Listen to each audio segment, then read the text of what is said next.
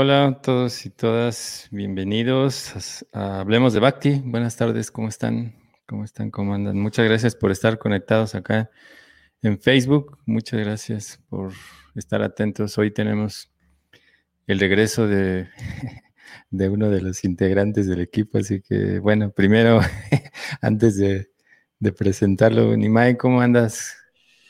¿Qué tal? ¿Qué tal, Súper bien, aquí llegando de, de viajecito. Parece que ya se me está haciendo costumbre sí, llegar a, riendo ahí. Sí, sí, sí, sí, sí.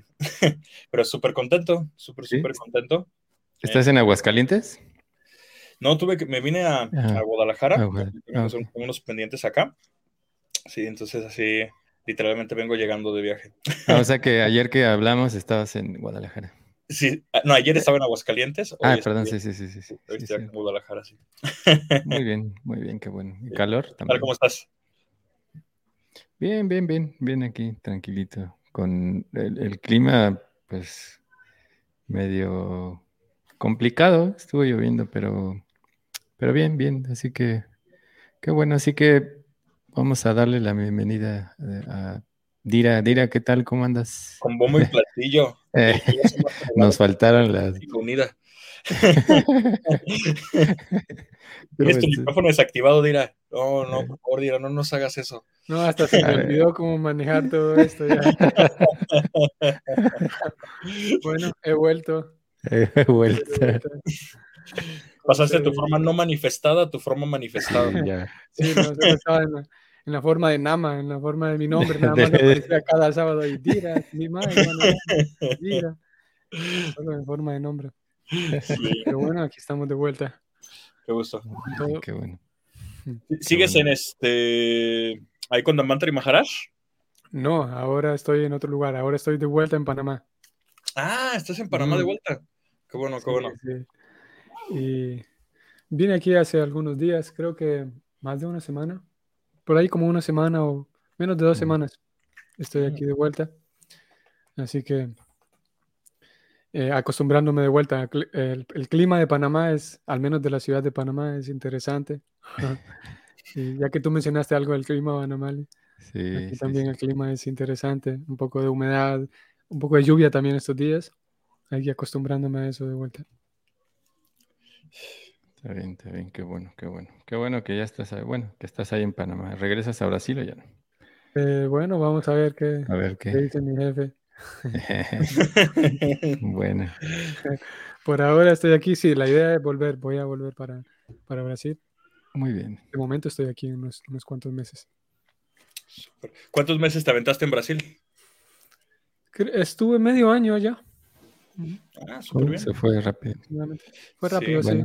Salud por el regreso de. Salud. Y nos hubieras dicho. No, yo vine preparado. Ya, ya, ya ves.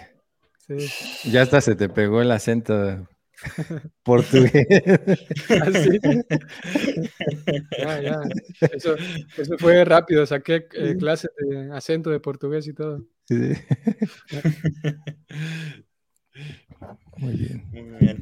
Bueno, entonces, pues, ¿qué les parece si damos Comienzo con nuestro tema de hoy, que tiene que ver con el equilibrio eh, entre la vida espiritual y la vida material. Así que, bueno, eh, ¿alguien quiere empezar con,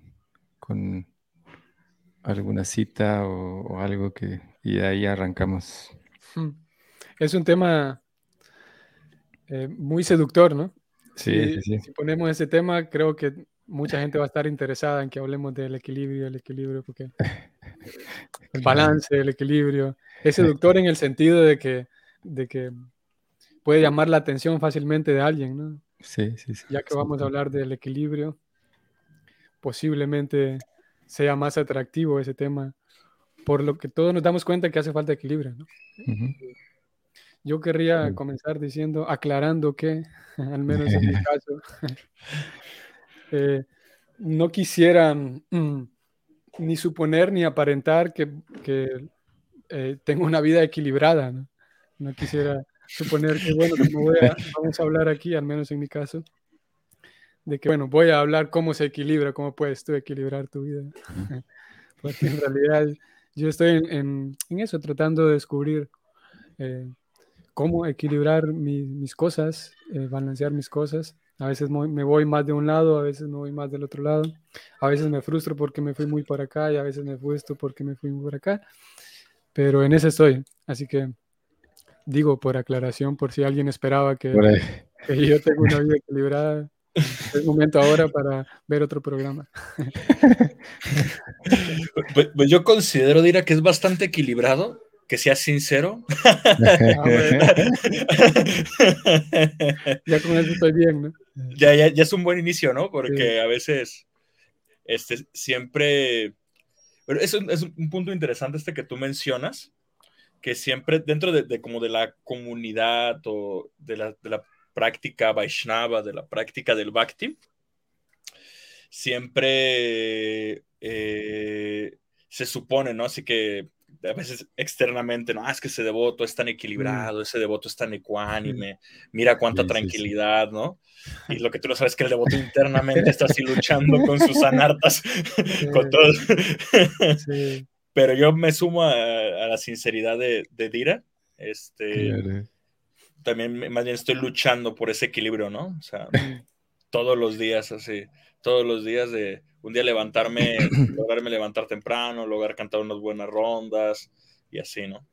Sí, sí, sí, claro, no, es, o sea, realmente el hecho de que estemos hablando de esto significa que también nosotros, bueno, pues en mi caso también, sumándome a toda esta situación, es algo que, que todos estamos en el proceso, no es que es algo que que vamos a exponer el hecho de que nosotros ya estamos equilibrados de ninguna manera. Yo, yo creo que eh, el que menos podría hablar acerca del equilibrio ahora soy yo, pero, pero de hecho, o sea, es un trabajo continuo, es un trabajo que, que todos debemos de, emprender en, en, algún momento. Eh, en, en, nuestra vida espiritual es muy importante porque mm. generalmente, como decía Dira, somos extremistas, en mi caso también, ¿no? A veces eh, pretendo llevar una vida de hacia un lado. O hacia otro, somos demasiado extremistas.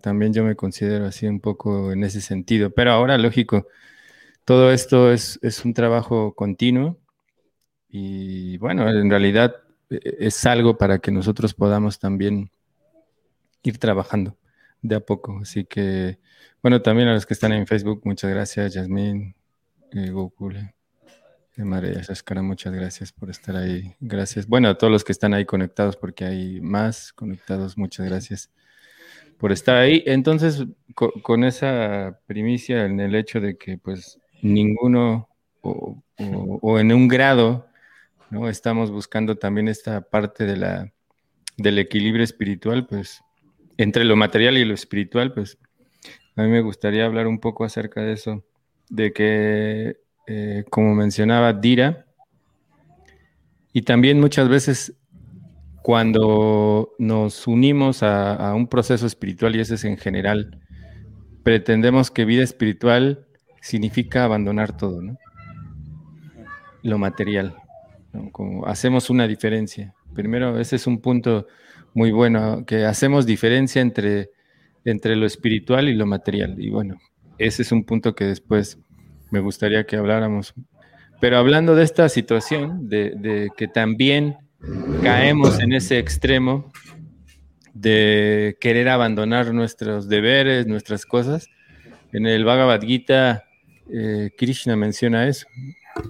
Eh, bueno, Prabhupada es, muy enfático en ese sentido eh, en el texto 7 del capítulo 8, si mal no recuerdo, ahí donde eh, Krishna le dice a Arjuna que uno siempre debe eh, pensar en él, en Krishna, en esa forma, y uno debe desempeñar su deber. Y Prabhupada ahí en ese, en ese significado menciona que Krishna nunca dice que uno debe abandonar sus deberes u ocupaciones. ¿no? y que uno debe continuar con ellos y al mismo tiempo pensar en Krishna. Ese es el, uno de los objetivos principales de la vida espiritual y ahí es donde empieza esta situación del equilibrio. porque desafortunadamente hay un malentendimiento de esa parte, ¿no? Que siempre que tenemos en mente a alguien que está o que es muy espiritual, pues tenemos, ¿no? Esta, esta como mencionaba Arimay, ¿no? Una persona que es como muy tranquila, que no le preocupa nada, que, que nunca se molesta, ¿no? Que, que, que ha abandonado todo. Entonces, ahí Prabhupada nos enseña que nosotros debemos de seguir con nuestros deberes. Creo que eso es un, punto muy importante. Sí, completamente de acuerdo, Vana. De hecho, ahorita justamente con esta, eh, esta, esta, apertura de, que, hizo, que hizo Dira del reconocer, y el primer planteamiento que, vino a mi cabeza y justamente en el, hilo de esto que mencionas, o sea, es entender, o sea, que el equilibrio para cada persona es algo individual. Claro, claro. O sea, porque el equilibrio, lo que para mí es equilibrio, pues seguramente no va a ser para ti, no va a ser para ti, porque cada quien tenemos nuestra naturaleza. y, y, esto me, me, lleva inclusive a profundizar en, este, en el famoso verso 333 de que Krishna le dice a Arjuna, ¿no? ¿De qué te sirve la represión? Dice hasta los, a los sabios que poseen conocimiento actúan en base a su propia naturaleza, ¿no? Entonces, eh, justamente Krishna nos está dando ese indicio de que el equilibrio es un proceso sumamente personal. O sea, no es, de que, no es de que un día te vas a despertar. Y a veces yo creo que eso es lo que pasa, ¿no? O sea, como que tenemos eh, ese, ese ideal de, no, es que tengo que ser así muy tranquilo y debo dejar de, de, lado mi naturaleza, etcétera. Y es lo contrario. O sea, es al contrario, reconocer esa naturaleza y utilizarla de manera balanceada, ¿no? Entonces, porque yo veo el peligro que, un peligro que se corre al tratar de ser sumamente equilibrado, es que te reprimes a ti mismo. Exacto. porque qué tal que estás súper enojado y dices, no, no, no, yo, yo tengo que ser bien, bien balanceado, bien equilibrado, ¿no? Yo soy un devoto, soy un espiritualista, entonces controlo mi enojo, ¿no? Que bueno, alguien que haga eso, sinceramente, mis respetos, porque realmente el enojo no es fácil de controlar, pero, pero con eso, con cualquier emoción y la represión, tanto a nivel espiritual como a nivel psicológico, es sumamente dañino. Sí, sí, sí, exacto. Entonces, eh, eh, sí, a mí me gustaría así poder profundizar en eso, o sea, completamente comprender, ¿no? O sea, el equilibrio de una manera personalizada, ¿no? Yo, ¿cuál es mi equilibrio que yo necesito? Exacto, exacto. Sí, ahí mencionaste dos cosas importantes, la idealizar, ¿no? Y bueno, eso es muy importante, es algo que ya hemos mencionado muchas veces, eh, nosotros también aquí, el hecho de, no idealizar eh, primero a los demás, ¿no? Porque es bien cierto, o sea, eh, en, un camino o en un proceso espiritual vamos a encontrar de todo tipo de personas. Y con eso tampoco estamos diciendo, ¿no? en mi caso no estoy diciendo que, no haya una persona que realmente esté situada en, en una posición eh, equilibrada, ¿no? o, que tenga ese, esa situación de vida más trabajada, eso tampoco lo estoy diciendo, pero nosotros no debemos idealizar basado en nuestras propias proyecciones, porque eh, generalmente proyectamos cosas hacia los demás que queremos que ellos cumplan, ¿no? Y ahí tiene que ver con esta cuestión de la individualidad. Porque es bien cierto, porque eh, cuando uno entra al proceso, sí, ¿no? Como está este top de nosotros seguir o esta, este ideal de un Goswami, ¿no? De comer poco, de tener poca ropa, de tener pocas pertenencias, todo eso. Y digamos, ok, eh, hay, un ideal, pero ese ideal no es algo externo, sino es, es una cuestión eh, individual, es decir, como se menciona, ¿no? Que, cada uno debe de comer de acuerdo a una cierta cantidad, ¿no? Como se mencionaba mucho acerca de lo que te podría caber en la mano, pero todos tenemos una mano diferente, ¿no? Mm. Y cada uno de nosotros tiene un tipo de digestión diferente, así que desde ahí empezamos, ¿no? También tenemos un, tipo de balance en el cuerpo, bueno, ni más sabe más de eso, eh, en el que debemos de, tener cuidado qué tipos de alimentos estamos eh, ingiriendo también. O sea, cada, cada cosa, o sea, todo esto, hablando del equilibrio, tiene que ver con todo eso, ¿no? Porque a veces pensamos que el prasad, solo, o sea, sí comer prasad, pero también hay que ver qué tipo de alimentación, todo, ¿no? la, la, cuestión del intelecto, el, ejercitar el cuerpo, todo eso tiene que ver. Sí, mm. creo que sí es, es muy importante este aspecto de no idealizar basado en nuestras proyecciones y respetar la individualidad, porque sí, bien cierto, también cuando era muy joven nuestro movimiento, pues había una situación muy, muy lineal, ¿no? De lo que significaba un entrenamiento o de una guía para la vida espiritual. Y claro, hubo resultados buenos, pero hubo muchos eh, daños colaterales, como se dice. y, que una vez se sufre también, ¿no? Como cuando en el caso de México, pues ustedes han estado ahí, pues la cocina, ¿no? Todo, todo el, cocinar cosas fritas todos los días, mucho dulce, mucha harina. Pues lógico, Krishna lo puede comer, ¿no? Pero nosotros, pues va a llegar un momento de que el cuerpo va a empezar a reclamar todo eso, ¿no? Y a mí me ocurrió, me ocurrió bastante. Entonces también uno tiene que aprender en, su vida personal a cómo ir equilibrando también todo eso, porque si no, eh, lógico que somos eternos, pero este cuerpo no. Así que en pocos años vamos a empezar a sufrir de muchas enfermedades y tiene que ver también con esta cuestión del equilibrio.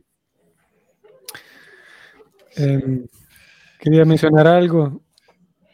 Vamos a ver, con esto último que decía de la alimentación, ¿no? Eh, en algún momento comencé, yo, al mismo, yo mismo comencé a percatarme de que la vida espiritual comprendía no solamente memorizar y aprender cosas espirituales, digamos, de solo temas espirituales, pero también aprender y saber reconocer cómo funciona la configuración material, digamos. La configuración, que en realidad eso Cristian lo menciona, lo recomienda en la guita y preocupada también.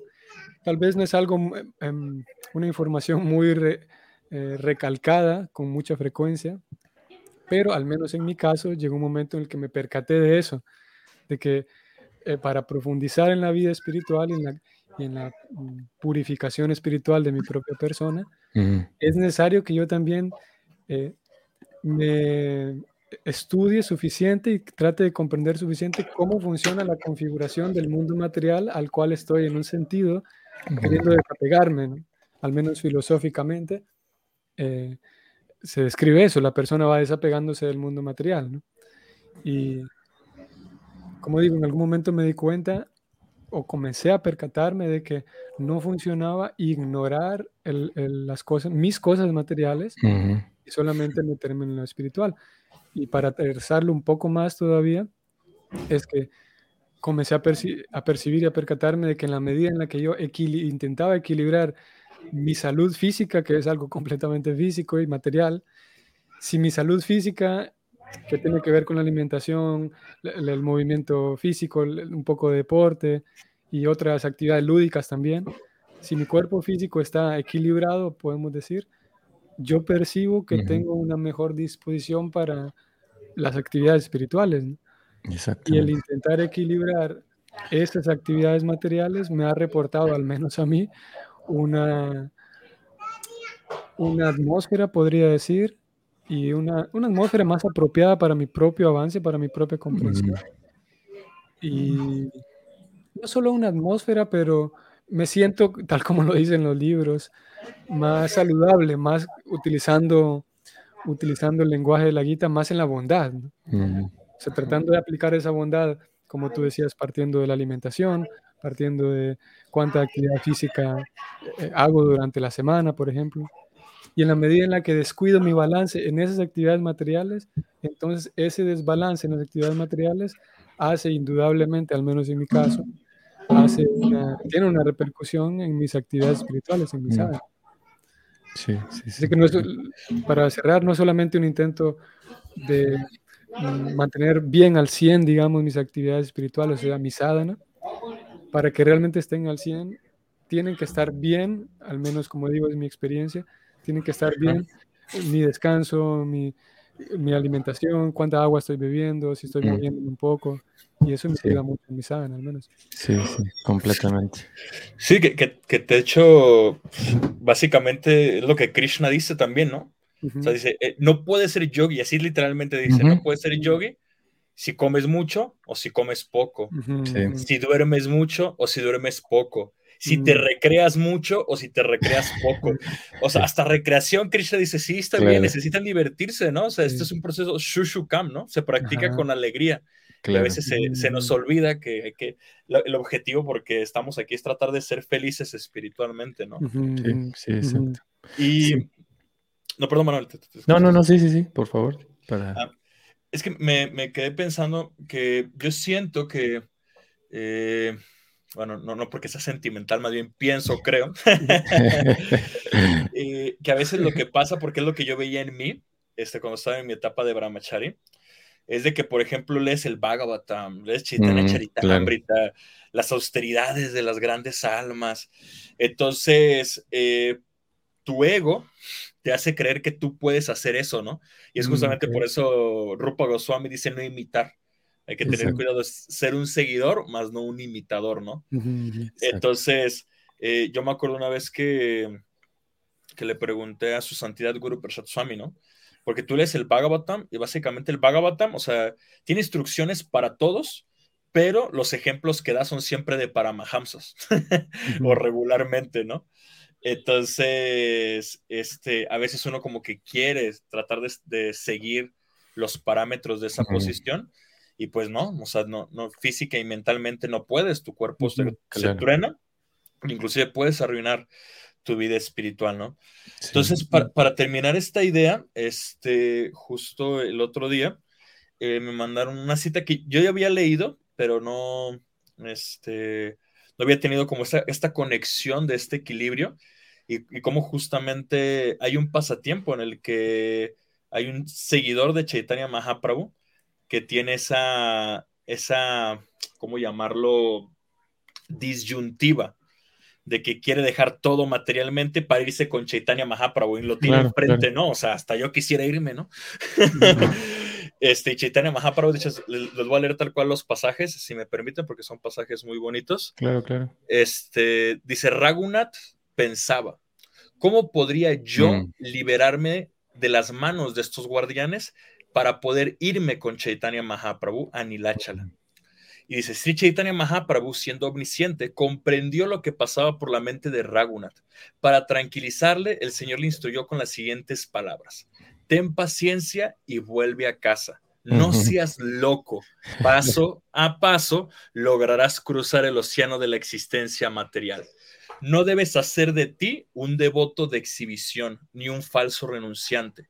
Por ahora, disfruta del mundo material de un modo adecuado y no te apegues a él.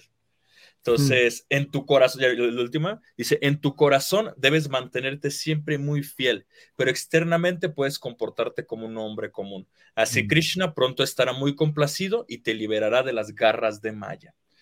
O sea, para mí, o sea, esta instrucción es Krishna mismo diciendo, tranquilo, disfruta. O sea, por eso estás aquí, disfruta y gradualmente vas a liberarte de las garras de Maya. Entonces, este, justamente realmente tener esa sinceridad de reconocer que estamos en este mundo porque tenemos apego a disfrutar materialmente y debemos aprender a hacerlo de manera balanceada y que nos permita seguir avanzando espiritualmente, ¿no?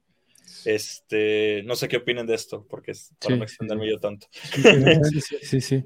Sí, ah, tomando, tomando el punto que, que, mencionaba Dira eh, con respecto a, a, la cuestión de la alimentación y todo eso, y con lo que tú mencionaste, ¿no? Porque también nosotros, eh, tomando ese ejemplo, ¿no? De los Goswamis, muchas veces nosotros vemos solo la cuestión externa, pero en este caso eh, Gopal Bhatta Goswami pasó por una circunstancia muy similar en ese sentido de, que también él lo conoció muy pequeño, ¿no? Eh, Gopal Bhatta Goswami conoció muy pequeño a, Chaitanya Mahaprabhu y, se quería ir con él también. Que quería, pero también le dijo, no, o sea, tú sigue acá, como mencionaba, sigue acá y en algún momento tú vas a tener tu propia circunstancia de vida espiritual. Y eso es lo que, lógico, todos los Goswamis pasaron por un proceso, ¿no?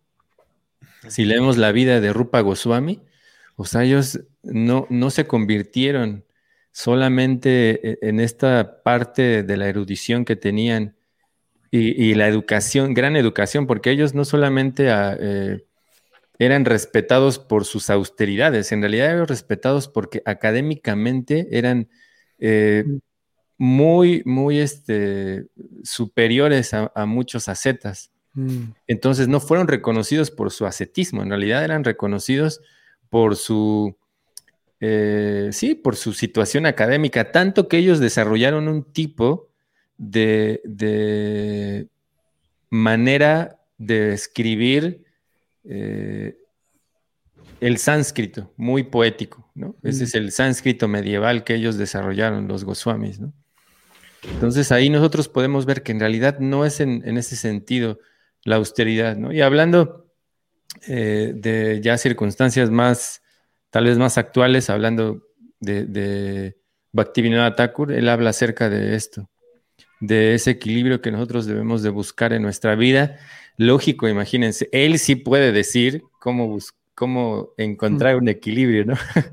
Porque si recuerdan, en, hace ocho días estábamos hablando de la vida de él, ¿no? Y ya habíamos también hablado acerca de él. Entonces él dice que hay tres cosas, bueno, tres cosas que nosotros debemos de cuidar y otra que es nuestra guía, ¿no? La primera es que, como mencionaba Dira, toda esta cuestión del cuerpo físico, ¿no? La alimentación, el ejercicio, todo eso tiene que ver con, este punto específico. La segunda tiene que ver también con el cuerpo, pero con el cuerpo sutil, ¿no? Con la mente, con las emociones. Uno también tiene que cuidar eso. Y, otro que, es muy importante, que a veces nos olvidamos, él menciona el, el bienestar social, es decir, desenvolvernos en, un, en una atmósfera adecuada, ¿no? tanto en nuestra vida cotidiana como en la comunidad de, practicantes de Bhakti Yoga. Entonces, esas cosas tres son muy importantes. Y lógico, la cuarta, él menciona que es muy necesario para encontrar ese equilibrio, eh, tener la guía de las escrituras. Eso es, eso es muy importante porque ahí mismo, ¿no? A veces nosotros eh, queremos hacer diferentes austeridades, ¿no? Como bien mencionaba eh, Nimai, que uno escucha mucho toda esta situación de, austeridades, austeridades, austeridades, y generalmente hacemos austeridades que no están en las escrituras hmm. y se consideran que están en la modalidad de la ignorancia. ¿no? Ahí mismo se menciona que, que aquella persona que no basa sus actividades, y hablando también de las austeridades, en lo que dicen las escrituras, o de una manera, ¿cómo, cómo es esto? Como, como por ocurrencia mía o por, por, pensar. Ah, por capricho, exactamente, esa es la palabra que se usa. Por capricho se considera que están en la modalidad de la ignorancia. Entonces, nosotros debemos también de aprender esa parte muy importante. Y bueno, sí, con esto que, que menciona Bhaktivinoda Thakur, ahí encontramos un gran ejemplo de cómo él eh, llevaba su vida en sí misma. Mm, mm. Interesante. Eso mismo dentro de, por ejemplo, si, habláramos con un lenguaje o cómo está definido en, un lenguaje técnico dentro de la psicología, mm se habla de diferentes necesidades, que el ser humano tiene diferentes necesidades y todas las personas tienen necesidades diferentes y, en, virtud de cuán satisfechas están mis necesidades, yo voy a estar satisfecho, ¿no? Que es otro lenguaje, pero en realidad es el mismo concepto del Bhakti, lo que acabas de mencionar de Bhakti Vinod Thakur, que si a un, nivel social estoy satisfecho con eh, el ambiente social en el cual vivo, eh, satisface mis necesidades y mis necesidades se acoplan con ese ambiente, voy a estar satisfecho, ¿no? Pero, eh, ¿qué sucede? Porque mientras hablabas de, los Goswamis, que me pareció interesante lo que hablabas de, de Sanat, no, mm. Das Goswami, que Chaitanya Mahaprabhu le dijo eso, me pensaba en Prabhupada, cómo curiosamente eh, Prabhupada llega Y, aquí tenemos la tarea, eh, un desafío interesante, de tratar de conciliar el mensaje de Prabhupada con lo que acabamos de decir, porque desde el momento tenemos una idea de que o hemos partido de las palabras de Chaitanya Mahaprabhu diciendo que tranquilo, no te, no te apures, ten paciencia, etc. Mientras que Prabhupada cuando llega podría parecer que hace lo contrario, ¿no? Y a todos los discípulos que llegan hacia él, parecería que él les dice lo contrario, que no pierdan su tiempo, que la vida no es para disfrutar de los sentidos, que ríndanse a Krishna inmediatamente, y, y etcétera. Y parecería que Prabhupada tiene esa urgencia con que con decir lo contrario que dijo Chaitanya Mahaprabhu, al menos así de entrada parecen contrarias ambas ideas, ¿no? No sé qué les parece. Parece. Parece, pero no, bueno, sí, ni más. Parece, pero no, pero sí, sí, sí. A ver, ni más. Mm, no sé, eh, hay que leerla. Eh, sería interesante. Justo eh, acaban de sacar el Prabhupada Lilambrita en español y lo, acabo de empezar a leer. Y pues puede ser que hay, yo sí recuerdo algunas citas como, como menciona Dira, ¿no? Que Prabhupada dice, no, no pierdan el tiempo, entreguense a Krishna, este, pero bueno, yo el ejemplo que yo personalmente recuerdo en que no dijo eso, por ejemplo, fue mi maestro espiritual, o sea, Hridayananda Maharaj, cuando él escribió preguntando que me entrego al templo o sigo en la universidad para estudiar la carrera, Prabhupada dijo, sí, sí, termina la universidad, ¿no? Y predican personas inteligentes, ¿no? Entonces, eh, ese es un caso que recuerdo y supongo que como ese caso, había muchos. Ahora, los que yo sé que sí tenían mucho esa prédica, pues eran sus discípulos. O sea, a fin de cuentas, e, eran los que así como tenían esas, esa cuestión de, no, ya hay que todos debemos estar en el templo, porque si no estamos en el templo. Y fíjate que justo me estoy recordando un, un, este, un pasatiempo que me contó el otro día mi papá, de cuando Prabhupada estuvo aquí en México. Este, que obviamente en aquella época era regla, que si tú no estabas viviendo en el templo, pues de chiste te recomendaban para iniciarte, o sea, era así como el estándar.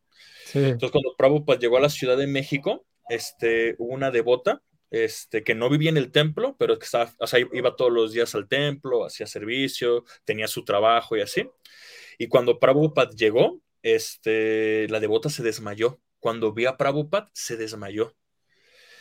Entonces Prabhupada dio la clase y cuando terminó la clase preguntó, dice, ¿quién, quién, quién, quién es la devota que se desmayó? dijeron, ah, es Bacta tal. Y, dice, ¿y, la, van a recomendar para la iniciación? Y dijeron, no, no, no, pues es que no vive en el templo, ¿no? Dice, no, traigan la que yo la voy a iniciar. Ah. Y este, y Prabhupada la inició. claro, claro. Entonces, entonces eh, a, fin de cuentas, es muy interesante plantearnos eh, que a veces siento yo, eh, limitamos a Prabhupada a una o dos circunstancias específicas que son las que más famosas se han hecho.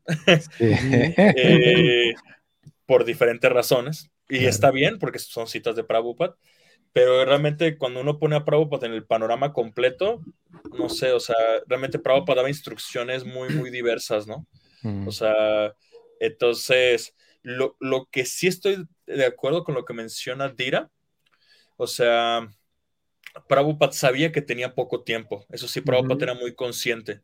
O sea, Prabhupada, de hecho, inclusive por eso hizo el Krishna Book adelantado, o sea, como que se adelantaba, porque él, decía, ¿no? Que él era una persona mayor y en cualquier momento Krishna se lo iba a llevar. Entonces, Prabhupada, yo sí siento que él tenía esa preocupación. Entonces, por esa preocupación, seguramente estaba pues tratando de, eh, de ayudar a sus discípulos que avanzaran espiritualmente lo más posible. Sí, sí, sí. Yo, yo, entendería más bien cómo es ese contexto, ¿no? Sí. Pero bueno, Amali, tú te ibas a comentar también. Sí, sí. O sea, en realidad no hay, no hay una contradicción en ese sentido, porque, o sea, Prabhupada está manteniendo las instrucciones de sus maestros anteriores o de los acharyas anteriores, pero él está en una circunstancia muy específica que los demás no estaban. Está en Occidente, en el cual hay mucho materialismo. Entonces, naturalmente, en, eh, pues lógico, ellos, o sea, eh, Gopal Bhatta Goswami nació en, una familia de brahmanas, lógico. o sea, uno qué le va a poder decir a, a estas personas que en la circunstancia en que viven encuentren un equilibrio, porque ellos naturalmente tienen un equilibrio.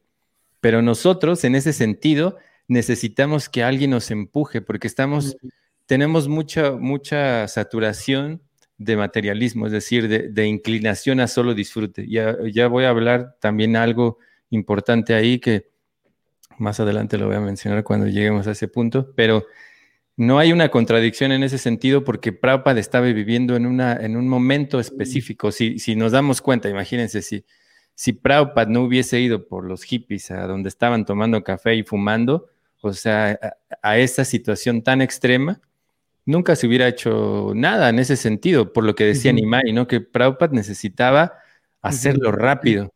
Y sabe, cuando uno, uno está haciendo algo a prisa, necesita este, hacer las cosas de manera rígida en ese sentido. Por eso, o sea, es, la circunstancia que Prabhupada le tocó. Y es cierto, en realidad nosotros, a, muchos de nosotros tal vez en un principio eso nos movió. Ya después gradualmente uno tiene que ir encontrando, como dicen, su propio equilibrio, como mencionaba uh Pero sí en un principio uno tiene que, sumergirse en esa parte de darle más eh, prioridad a los aspectos de los que menciona Prabhupada, en el mm. sentido, y, lógico, eso en algún momento, y, como ya ha ocurrido en nuestra sociedad, se ha ido equilibrando, ¿no? Ya en nuestra sociedad, como siempre lo digo, pasó de ser como esta situación de urgencia, ¿no? Y de iniciar muchos saniasis, de que pasaran circunstancias tal vez no muy, no muy favorables en ese sentido, ¿no? Como, pero poco a poco fue tomando su equilibrio a tal grado que ahora estamos en una sociedad en la que hay más educación, se hablan de cosas que antes no se hablaban, ¿no? O sea, se han ido puliendo estas situaciones de los dogmas, de del equilibrio, no, no darle importancia a la educación, todo eso. Todo eso. Entonces, es, algo que gradualmente eh, se va a ir dando, ¿no? O sea, en todas las sociedades hay esa, esa situación de empuje siempre, porque, pues, lógico, a veces no son tan gratas, ¿no? Como cuando los españoles vinieron a hacer acá también un empuje fuerte, ¿no? Entonces, pero lógico, o sea, eh, todo va a ir tomando su circunstancia. Ahora nosotros vemos, ¿no? Como realmente ya cambió esa circunstancia de que no necesariamente tienes que vivir en el templo porque hay personas que, también te pueden ayudar fuera del templo para ser eh, guiadas a través de la vida espiritual y de en un cierto punto pues ser iniciado, ¿no? Entonces, ¿qué, les parece si vamos este, leyendo un poco de las de los mensajes que están en Facebook? Bueno, y de ahí podemos tomar cosas también interesantes. A ver, ¿quién, quién le gustaría leer? Ananda Sarupa. Saludos, Prabhu. Ananda Sarupa. Gracias por tocar todos estos puntos tan importantes. Recuerdo que cuando conocí a los devotos, pensé que mi ideal era ser brahmachari y o renunciante, justo como mencionó Vanamali, el ideal del Goswami. Hoy en día procuro darme cuenta de mi propia naturaleza. Exactamente. Luego en las mismas o en similares estoy yo. no, bueno. Sí, sí, sí. Sí, no, no, no, sí. Em, tal vez para que no se me escape, porque creo que vamos a mm. pasar a hablar de otra cosa. Esta aparente contradicción entre Chaitanya y, y Prabhupada, quería agregar algo. Y es que yo lo veo así, y me pareció interesante lo último que dijiste, lo que dicen eh, Vanamal y, bueno, también Nimai. Eh, aunque lo que último que dijiste no lo había pensado de esa forma, Vanamal. Pero preocupada, eh, parece ser que preocupada tenía, bueno, sí tenía una urgencia porque claro, él estaba viejo, como él mismo decía, pero su urgencia de él no era que todos se vuelvan monjes en el templo, ¿no? Y es ahí, ahí podemos encontrar una pista también de que él tenía urgencia porque todos em, introduzcan a Krishna en su vida, ¿no? Introducir a Krishna en su vida es un poco similar a lo que Chaitanya le dice a Raghunath Goswami, que viva su mm. vida y que regrese. En el caso de Raghunath Goswami le pide que regrese y, que, y le dice algo interesante, entre otras cosas interesantes que le dice, le dice que vuelva y que externamente se comporte como una persona común. No quiero usar otras palabras, pero algo así. sí, sí, sí. Que, se comporte como una persona común, me parece que le dijo, pero que internamente cultive su, que piense en él, una cosa así, ¿no? No recuerdo mm. textualmente. La cosa es que preocupada, esa urgencia es la que tenía preocupada, podemos, al menos así como yo lo alcanzo a, apreciar y trato de conciliarlo. Porque, como también decía eh, Nimai, que ya el mensaje dado por preocupada, las palabras dadas por él podían y en algunos casos variaban de las palabras dadas por sus discípulos al momento de predicar. ¿no? Y al menos así algo que recuerdo de manera muy puntual en la ciencia de la autorrealización, que un reportero le pregunta preocupada sí, claro, claro, que, por qué tantos de sus discípulos venden libros en la calle y preocupada dice que bueno, es que queremos informarle a la gente de toda esta ciencia espiritual. Y el reportero le dice, pero en serio, ¿usted no está interesado en que la gente se una a su movimiento? Y preocupada dice, no, eh, mi misión es educarlos, dice él. Bueno, ya no sé si estoy mezclando las dos entrevistas con la otra. La cuestión está de que en la entrevista el reportero le pregunta, ¿qué tengo que hacer yo para unirme a su movimiento? Le dice él. Y preocupada le dice que, bueno, tiene que seguir estos principios y tal. Y ella pregunta, ¿tendría que dar algún tipo, alguna cantidad de dinero? Le pregunta a él. Y Prabhupada dice, no, nosotros no, no, dependemos de los donativos suyos, nosotros dependemos de Krishna, le dice él. ¿Y tendría que vivir en el templo? Le pregunta a él. Y Prabhupada dice, no, no es necesario vivir en el templo, él dice. Y ahí tenemos también otra pista, al menos para mí, me sirve como pista eso de que preocupada, sí, tenía una urgencia, pero no una urgencia de que todo el mundo olvide sus, eh, sus deberes materiales y que se venga a vivir al templo, como posiblemente más adelante sí se volvió la urgencia esa, ¿no? que todo el mundo abandone sus deberes materiales, sus roles materiales y venga a vivir al templo. En ese sentido veo que no hay contradicción entre Prabhupada y Chaitanya recomendando lo mismo, ¿no? Y, también es este, importante recordar que cada instrucción, o sea, es depende del caso. O sea, de hecho, justamente ese es el punto de la relación con el maestro espiritual, mm. que, que te dan instrucción en base a la circunstancia en la que tú te encuentras. O mm. sea, porque mismo Chaitanya Mahaprabhu había devotos a los que decía, sí, ya vente conmigo. O sea, renuncia a todo y vente conmigo. Entonces, este, ahorita me recordé en el, el Prabhupada Shikshambrita, que sería buenísimo que lo tuviéramos en español, que vienen así todas las cartas por temas, y yo me acuerdo que estaba leyendo sobre las universidades, y había discípulos, ese, ese eh, Prabhupada adquirió la universidad de estudiar, y a un discípulo le decía, ese es un matadero, no pierdas tu tiempo, vente al templo, estudia, y en la siguiente carta al siguiente discípulo le decía, sí, estudio en la universidad, es muy bueno que tú te prepares, y así. Entonces, realmente el maestro espiritual, pues justamente al ser la personificación del guru en el corazón, sabía lo que había que instruirle a cada persona. Hay personas que necesitan ese proceso de templo y había personas este, que, que no lo necesitaban. Ahora, también por el contexto histórico, yo sí me te voy a decir que a veces había muchos que tal vez no, no era tan necesario que pasaran por el templo y pues tenían experiencias negativas, ¿no? Entonces, este, sí, es, como, también entender que no, digamos que no es una regla general. O sea, yo más bien lo vería mm. que justamente la contradicción es, no, hay contradicción, sino que es una instrucción específica para cada caso, ¿no? Y yo, por ejemplo, esa instrucción de Chaitanya Mahaprabhu, perdón, Manamali, yo sí siento que sería más este, la que aplica para la mayoría de personas, pero no necesariamente aplicaría para todos. Claro, claro. Sí. sí, sí, sí. no, o sea, bueno, ahí hay eh, algunos puntos interesantes. El primero es que,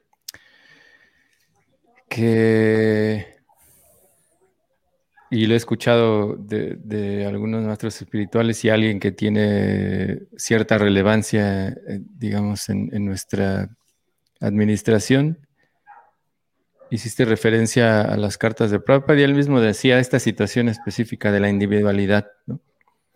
Que estas cartas iban para personas específicas en un momento específico y por lo tanto, digamos, para llevarlas a cabo como regla general no es muy bueno. Entonces, respetando esta cuestión de la individualidad que me parece muy bueno, que es muy bueno, como él mismo también decía, tener referencias, eso sí, o sea, pero no quiere decir que sean algo eh, como concreto. Sí, universal, exacto, concreto, eh, para todos. En realidad cada uno debe de... Y lo otro que quería también mencionar, eh, que mencionaba Nando Sarrup, que por otro lado también no debemos de descartar el hecho de que sí hay personas que tienen esta inclinación mm. por vivir en un templo. Cada vez son menos, pero en la sociedad siempre han existido. Y también debemos de encontrar la manera de, de que ellos puedan cultivar esa vida, porque en todas las sociedades existe eso. O no debemos de descartar tampoco el hecho de, que porque en algún momento nuestro proceso, digamos, nos enfatizó eso y no funcionó para todos, pero ahora mm. ese equilibrio también es necesario en el sentido de que, ok, no todo mundo ya sabemos que está preparado para vivir una vida monástica, pero aquellos que, se les vea un poco en el hecho de, de, que puedan vivir esa vida, pues también hay que apoyarlos para que ellos también, porque parte de la, cuestión social. Hace unos meses platicaba con un chico que él este, estuvo en un monasterio de jesuitas y ahí también hay diferentes tipos de, monjes, ¿no? Unos que, van a estar por un tiempo entrenándose y otros que van a estar por siempre, que ellos ya decidieron. Y ellos no lo deciden ellos mismos, sino que ellos lo, lo deciden las personas que ven las tendencias, ¿no? E incluso hablando en ese sentido, la sociedad misma empuja a eso, en el que él mencionaba que había mucha gente que iba a donarles cosas a las personas que estaban allá adentro. Mm. Entonces, dentro de la sociedad misma se entiende que hay que ayudar a esas personas porque son bien necesarias, porque en la sociedad también necesitamos ese tipo de, ah, ¿cómo se dice? De ánimo, de, de un ejemplo también como alguien que sí en algún momento puede realizar o puede llegar a un estado de pureza en el cual también nosotros nos podemos inspirar, esa es la, palabra, tomar inspiración de esas personas. Y también no quiere decir que el hecho de que ellos estén ahí hablando de nuestro proceso, como bien decía Nimai, eh, hay muchos devotos que yo conozco personalmente que no viven en un templo, pero uno ve su su vida, ve, la manera en que ellos se desenvuelven en, la sociedad y también son devotos que, han desarrollado una gran pureza que, eh, que incluso a veces muchos de ellos aportan más en el sentido de, mm. que otros conozcan la conciencia de Krishna, como decimos nosotros predicar, ¿no? En ese sentido. Entonces también ahí está ese punto de que cada uno de nosotros debe buscar ese equilibrio que nos permita hacer lo que es parte de nuestro proceso, que es ayudar a otros a que también conozcan todo esto. ¿no? Hmm. Y, es diferente para todos, o sea, para todos es diferente. Ahora pues debería de haber muchas personas usando TikTok, bueno, está acá ahora ya es Facebook, Instagram, entonces debería de haber mucha gente haciendo esas cosas, pero en esta situación que tenemos, que a veces parece dogmática de, tener una, un, algo tan cuadrado que no es que Prabhupada lo dio así, pero nosotros fuimos construyendo esa, ese, ese cuadro, pero en realidad cada uno ¿no? de, de los que estamos en el proceso con sus tendencias, individuales, eh, tiene que acercar a las personas de alguna manera a Prabhupada. Esa es nuestra misión. Ese es, de hecho, ese es nuestro equilibrio. ¿No? Sí. O sea, ese es, ese realmente, ese es nuestro equilibrio, ¿no? Mm. Sí, sí, sí. Sí, sabes que iba, tenía escrito aquí, de hecho, mencionar eso, que una de, de la, y tengo una lista que también les puedo compartir, una de las cosas que yo he descubierto, una de las áreas en las cuales he descubierto que, me, viene muy bien buscar el equilibrio, es en eso, en el ayudar a otros y buscar ayuda. exacto. Porque al menos mi experiencia es, eh, y, me gusta también, en realidad me gustan las personas, a pesar de que, bueno, a nosotros también. limpiar cosas, ¿no? Eh, pero a pesar de, de, me mantengo también tratando de trabajar en mi propia persona Pero en general me gustan las personas, me gusta compartir con la gente. Y de alguna u otra manera, eh, cuando encuentro personas a quienes puedo ayudarles, por ejemplo, y a personas mm. a, quienes puedo inspirar de alguna manera, el saber que puedo ser de inspiración para otras personas, a mí mismo me llena de entusiasmo y al mismo tiempo me mantengo em, buscando guía y buscando refugio de otros devotos y de otras personas que me puedan dar a mí refugio, que me puedan escuchar cuando estoy frustrado, cuando tengo algún sentimiento no muy grato. Y he descubierto eso, que el, entre más busco ayuda, me vuelvo más capaz para ayudar a otros.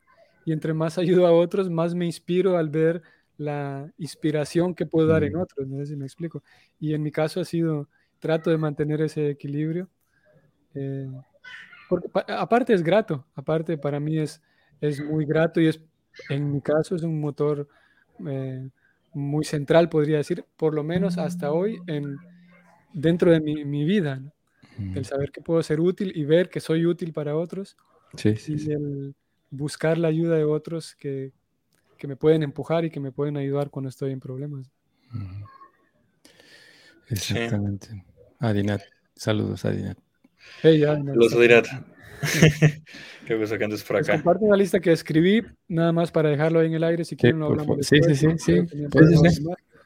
Es una lista de cosas que yo, yo encontré para mi, propia, mi propio sadhana, que trato de equilibrar.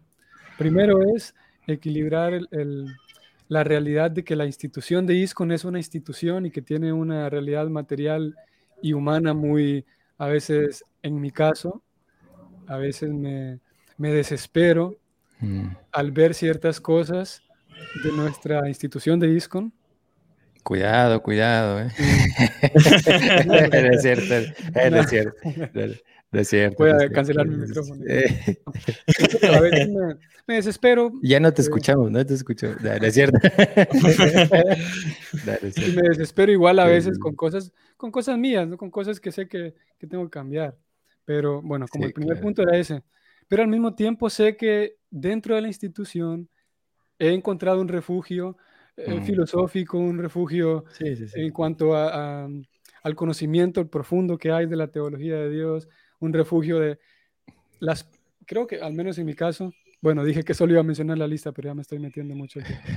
Al menos en mi caso, la cosa que tal vez más agradezco de, de ISCON es la cantidad tan, no tan, tal vez no tan grande la cantidad, pero la calidad de personas que he encontrado.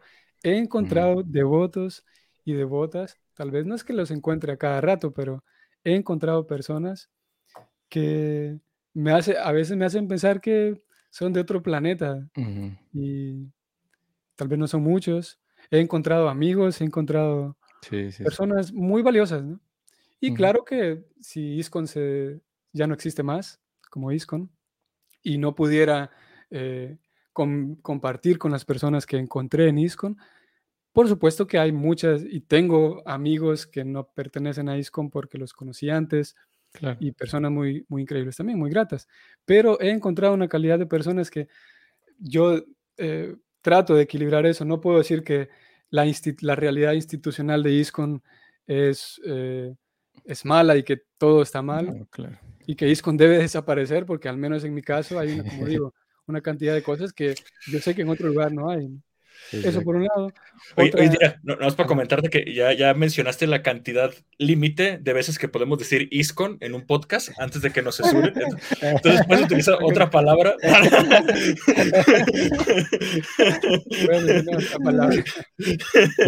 es que nos están este, monitoreando. Si excedemos eso, luego aparecemos ahí.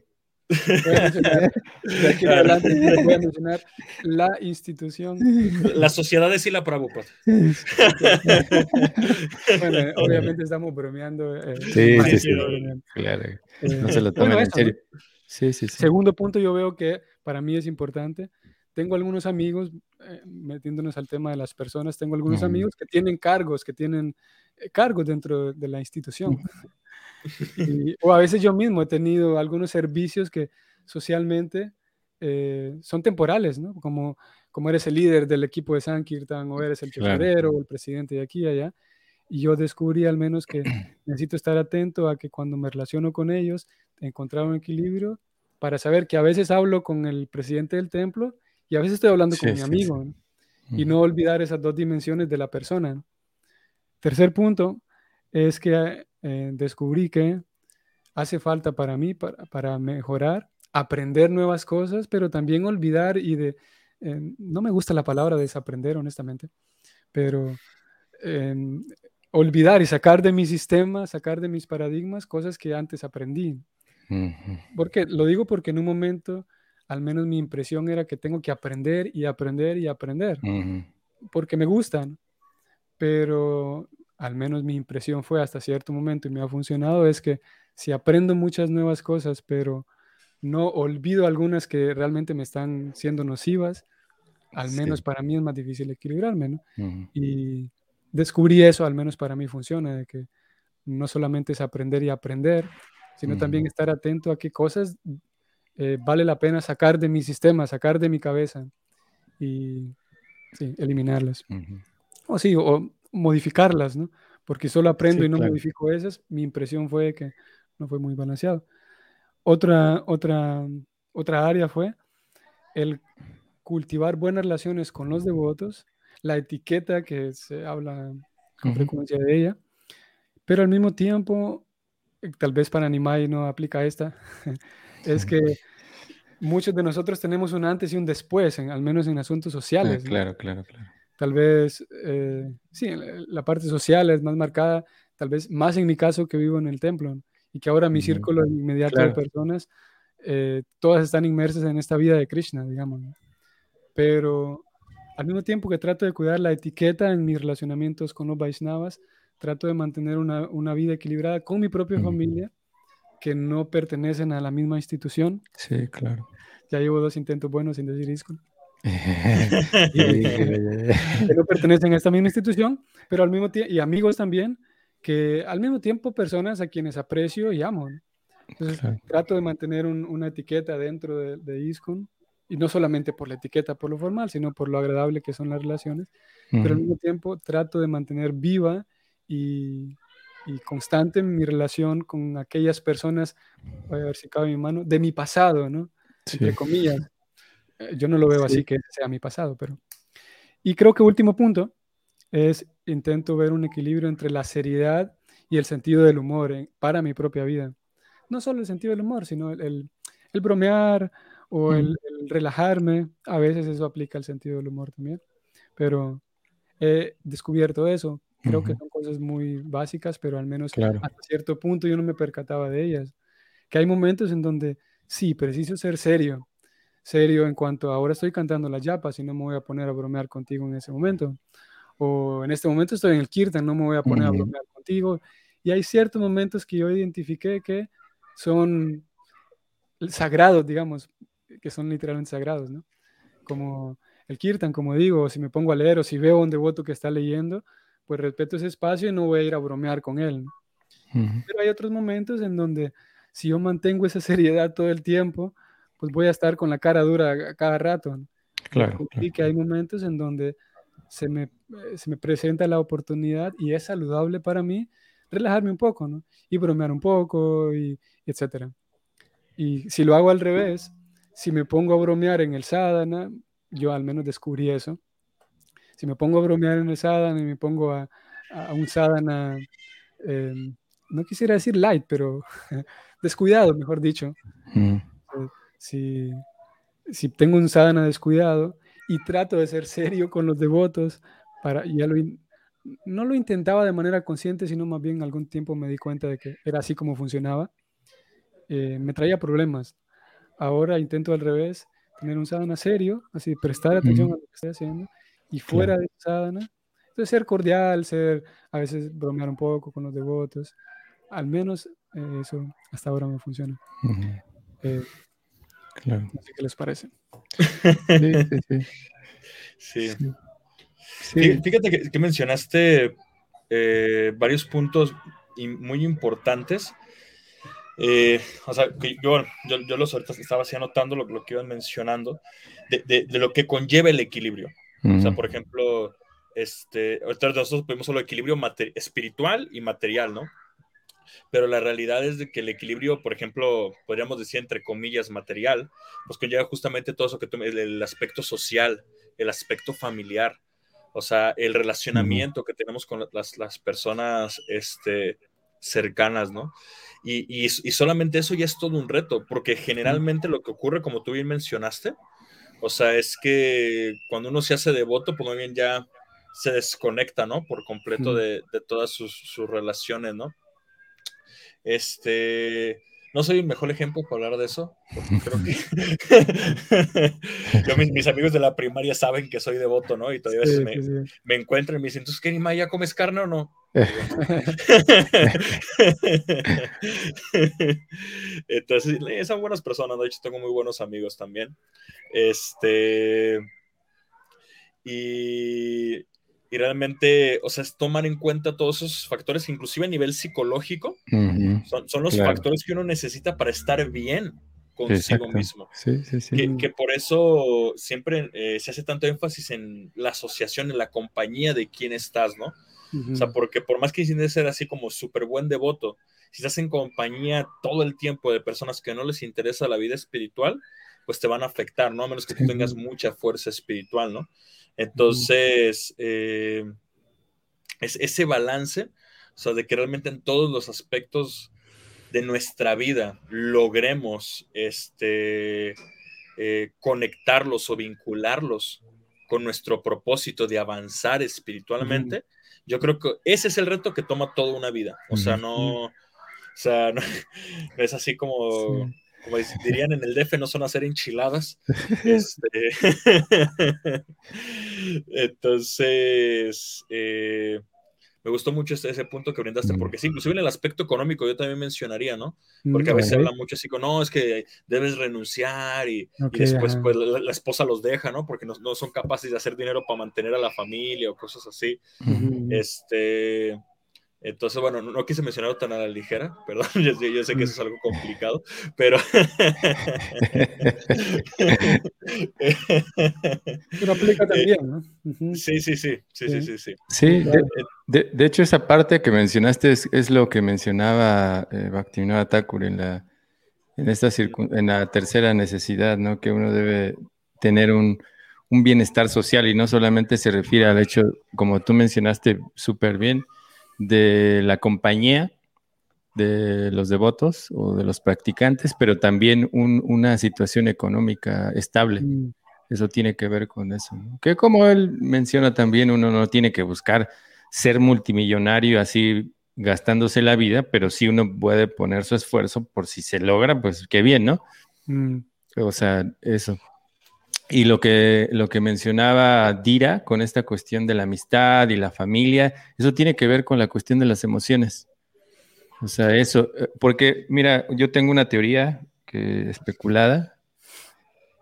Lo que digamos, lo que decimos en este podcast no representa ninguna institución, menos la que, no, no. Ninguna institución cada, la cual felizmente formamos parte. Sí, sí, claro, sí, sí, sí. y eso no, es con sarcasmo, felizmente formamos parte de Sí, claro. Claro, porque también, o sea, hay que, o sea, siempre en todos los lugares hay circunstancias. Hay, Yo trabajo, espero que no me escuchen, el gobierno del lugar donde vivo. Y sí, o sea, lógico, hay gente que es así, uff, así, iba a contar algo de una persona, pero creo que no. Pero de verdad encuentro gente así que, que hay un chico, un, así que yo lo veo y es así como el ejemplo de un devoto. Literal, él trabaja para la gente. Él sí es un servidor público, ¿no? O sea, así él, él e, es el primero que llega, el último que se va, siempre está cuidando a las personas, no es solamente el jefe, ¿no? Sino es, mm. o sea, es el jefe, pero no es solamente la cuestión de, la administración, sino que sí cuida a las personas, conoce lo que está haciendo, se dedica, o sea, por eso digo que en todos lados están lo que mencionaba Dira, que es cierto, o sea, uno no debe de enfocarse, si bien hay circunstancias en todos los lugares, también en ISCON y en cualquier lugar donde vayas, siempre va a haber esas personas que son muy buenas, pero también hay gente que, que estamos trabajando en esas cosas. Entonces, a, lo que iba es que eh, en esta cuestión de las emociones, también nosotros tenemos que, buscar ese equilibrio con nuestra familia, con los amigos y no solamente con devotos. Si bien yo siempre he mencionado que, que hacer un amigo en la conciencia de Krishna es lo que te va a salvar siempre. Porque aunque ya no seas devoto, la persona no sea por alguna circunstancia, si uno se va del movimiento, si esa persona se va, pero mantienes una relación fuera de, incluso del ámbito espiritual. Y me ha pasado que, por, por yo mantener esa cercanía con ellos, tarde o temprano regresan. Pero, y, muchos, y, yo también lo he visto en otras personas, es por mantener esa, esa postura de respeto hacia el, proceso de los demás. Hmm. Y es lo que mencionaba Dira, que nosotros también debemos de respetar el proceso de nuestros amigos dentro de la conciencia de Krishna, fuera de la conciencia de Krishna. Y, también a nuestra familia, ¿no? Ah, como antes ocurría, se, acuerdan que nos contaban cómo pues los devotos salían del templo, iban a su casa y les tiraban la carne, les tiraban todo a la familia, ¿no? Pues, lógico, o sea, eso era lo peor que uno podía hacer, ¿no? Pero esta cuestión del respeto, de la cuestión emocional, de mantener e-, esta, este intercambio, porque bueno, voy a mi teoría especulada, y no, no es especulación, en realidad es, algo que, yo he visto también, así como muchas ocasiones, y esto lo recuerdo mucho porque hay un maestro espiritual, en una ocasión estábamos este, hablando con él y no fue solamente él, sino que varios me lo han mencionado, que cuando hay reuniones en, estos... Eh, eh, nuestra institución tiene reuniones anuales. Entonces él decía, yo como quisiera que en estas reuniones no habláramos solo de, problemas. Yo quisiera que, nos sentáramos, comiéramos juntos, nos preguntáramos cómo estás, cómo te ha ido, cómo te sientes, cómo está tu familia, todo eso. O sea, y para escuchar este, eso para mí fue como o sea, realmente también ellos necesitan. Y otro, otro ejemplo que de otro de maestro espiritual que, cuenta cuando él estaba muy enfermo y él pedía ayuda a sus discípulos, eh, como él ya no visitaba estos lugares, le reprochaban el hecho de que no estuviera ahí, pero nunca iban hacia donde él estaba, ¿no? E incluso él menciona que eh, mucho, muchas veces les escribía a sus discípulos, por favor, vengan, ¿no? A ayudarme, a, cuidarme, porque literal estaba tirado en la cama. Entonces, muchos de ellos no hacían eso, o sea, y después eh, él mismo decía, o sea, muchas veces buscamos al maestro espiritual, pero siempre lo buscamos para, para que nos alivien. Para que nos ayuden, pero también ellos tienen necesidades y hablando en ese sentido, todos tenemos una situación de un intercambio amoroso. Es decir, que damos amor y recibimos amor. Y los brahmacharis y los aniasis, su, su manera de intercambiar ese amor con los demás no es con una pareja solamente, sino que es con la, con la comunidad, porque ellos reciben amor de todos ellos y dan a a todos también. Entonces, todos necesitamos eso, pero para mantener una buena eh, comunidad en ese sentido, necesitamos también nosotros ser recíprocos en esa parte, no solamente sacar del maestro espiritual, ¿no? De, de, oye, ¿por qué no vienes a visitarme? ¿Por qué no me respondes mis cartas? ¿Por qué no tal? ¿Por qué? O sea, hay que ver también las circunstancias en las que ellos están pasando, porque muchas veces pensamos que solo, ah, no es que ellos se la pasan viajando, ¿no?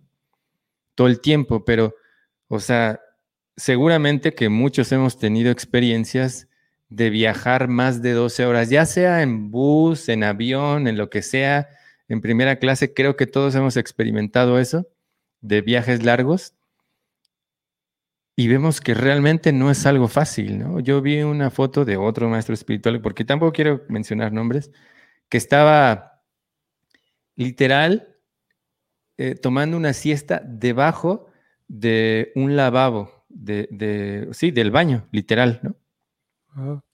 Entonces, O sea, ¿quién realmente puede dar ese tipo de amor a los demás? Y eso es a lo que me refiero.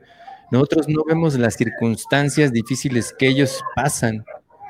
Entonces nosotros también debemos de ser conscientes de que ellos también necesitan esa parte, ese cuidado.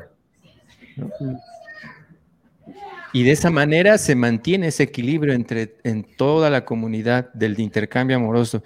Y puede haber brahmacharis sanos que, den inspiración, que ayuden, que realmente, y puede haber saniasis que no transgredan estas situaciones que a veces ocurren, y, hablo en general, ¿no? Eh, porque a veces esas mismas circunstancias hacen que nuestras emociones se, se hagan una tormenta, ¿no? Entonces es muy importante también tener en cuenta esa parte, porque todos, todos, todos necesitamos amor, necesitamos recibir y dar. Y de esa manera es que los brahmacharis, por eso un devoto hace muchos años decía que si uno no encuentra un buen círculo de, de otros monjes igual, ¿no? o brahmacharis, va a buscar una novia. Y es cierto, o sea, en el sentido, y, yo, yo, yo digo que, o sea, no es solamente eso. Si ese, si ese monje no está dedicado a su proceso, que es entusiasmar a otros, dar amor a otros en el sentido de cuidarlos, y esas personas reciprocar con también nosotros cuidar a, estos monjes o a estos brahmacharis, pues no estamos contribuyendo a eso.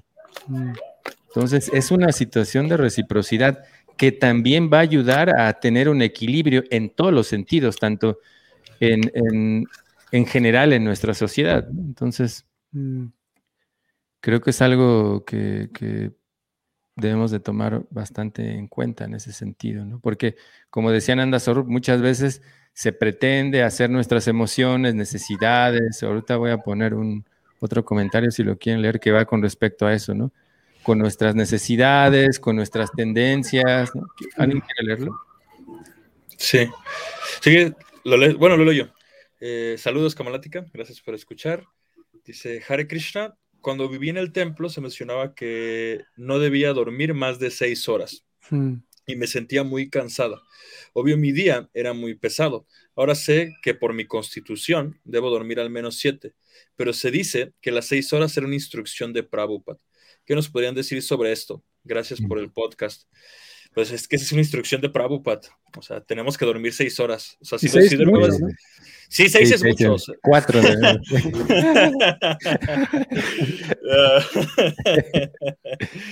este, eh, es muy curioso. Vuelvo a lo que mencionaba y, nos pasa mucho eh, en, nuestra institución, en nuestra familia espiritual.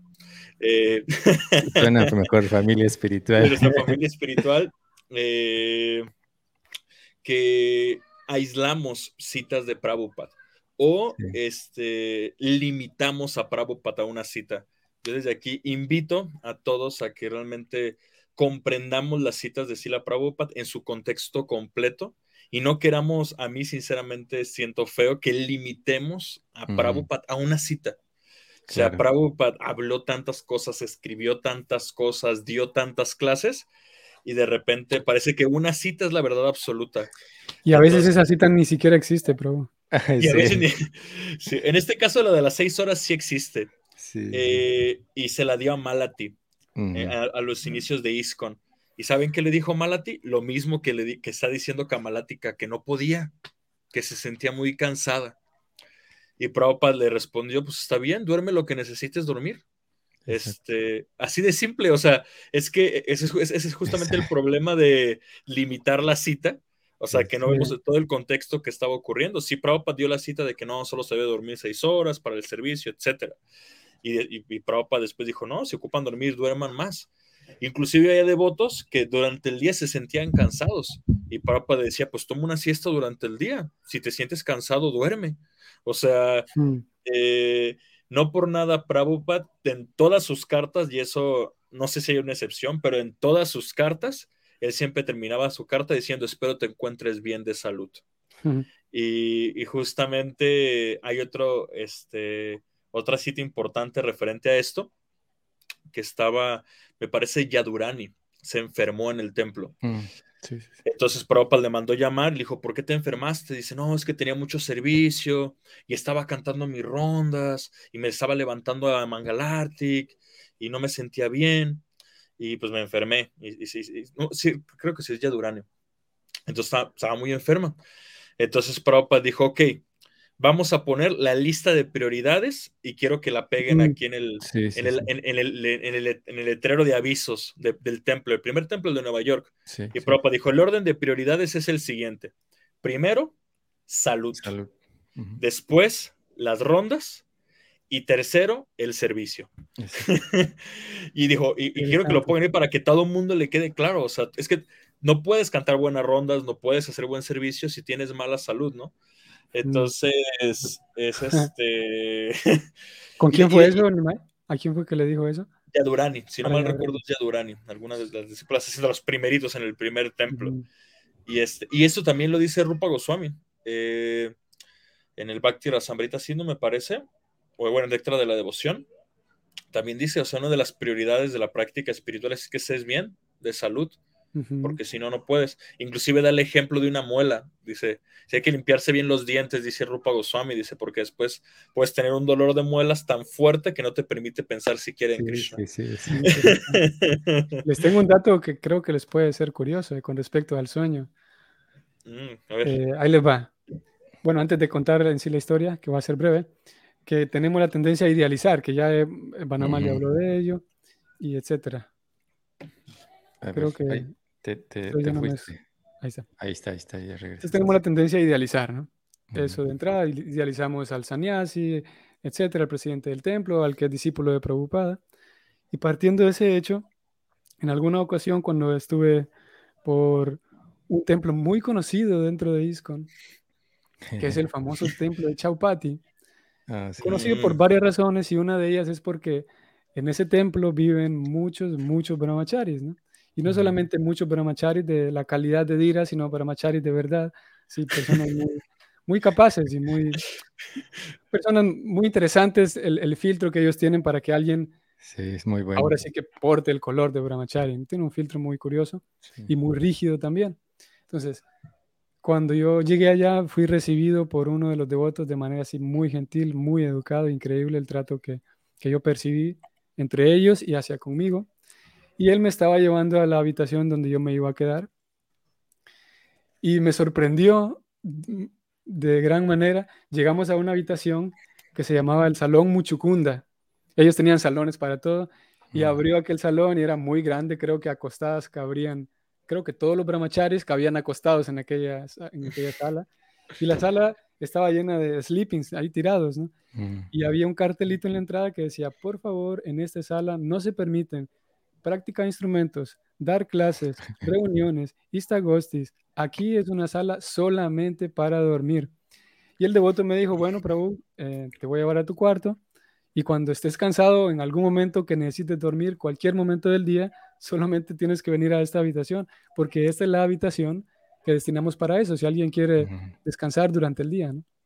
Y me pareció, por varias razones, tan interesante, porque, y mencionaba al principio lo de idealizar, porque podría dar la impresión de que lugares como este, como Chaupati, tienen un, y porque realmente tienen un estándar en muchas cosas muy elevado, podría dar la impresión que tienen estándar por lo rígido que son, y en un sentido sí son rígidos, pero en ciertas cosas. Y en cuanto a la salud misma, ellos tienen un cuidado tan, y otras cosas también, pero en cuanto a la salud, como en el caso ahora de descansar bien, ellos tienen un cuidado tan, al menos mi impresión fue esa, un cuidado tan especial porque los brahmacharis que vivan allí, y eso está relacionado con lo que decía Vanamali, que están cuidados, en este caso estamos hablando de la salud y el descanso, ¿no? y no es, eh, no es que ellos han construido una comunidad tan grande de brahmacharis forzándolos a que solamente duerman seis horas y forzándolos a otro tipo de cosas que, que uno puede terminarse forzando también. Y eso me sorprendió y fue una, una pista para mí. Trato de observar las cosas que veo y a los lugares donde voy. Y fue una pista que me reveló mucho, que el tratar de eh, forzar ciertas cosas cuando, van a, cuando son eh, antinaturales y impuestas de manera malsana puede crear un desorden. Y eso. Sí, sí, sí. Sí, bueno, bueno. Interesante, ¿no? Nunca se me había ocurrido una sala muchucunda. Yo, recuerdo eh, eh, también en mi época de, de Ramachari fui a un templo en Brasil, eh, Franco de Rocha, y el presidente del templo, este, tenía, teníamos un día de descanso, hacíamos Sankirtan todo de lunes a sábado, y el domingo le llamábamos Dormingo. o sea, y no, que, no es que dormíamos todo el día, pero, o sea, eh, nos parábamos a, solamente para, o sea, cuando no solamente nos levantamos para Govinda.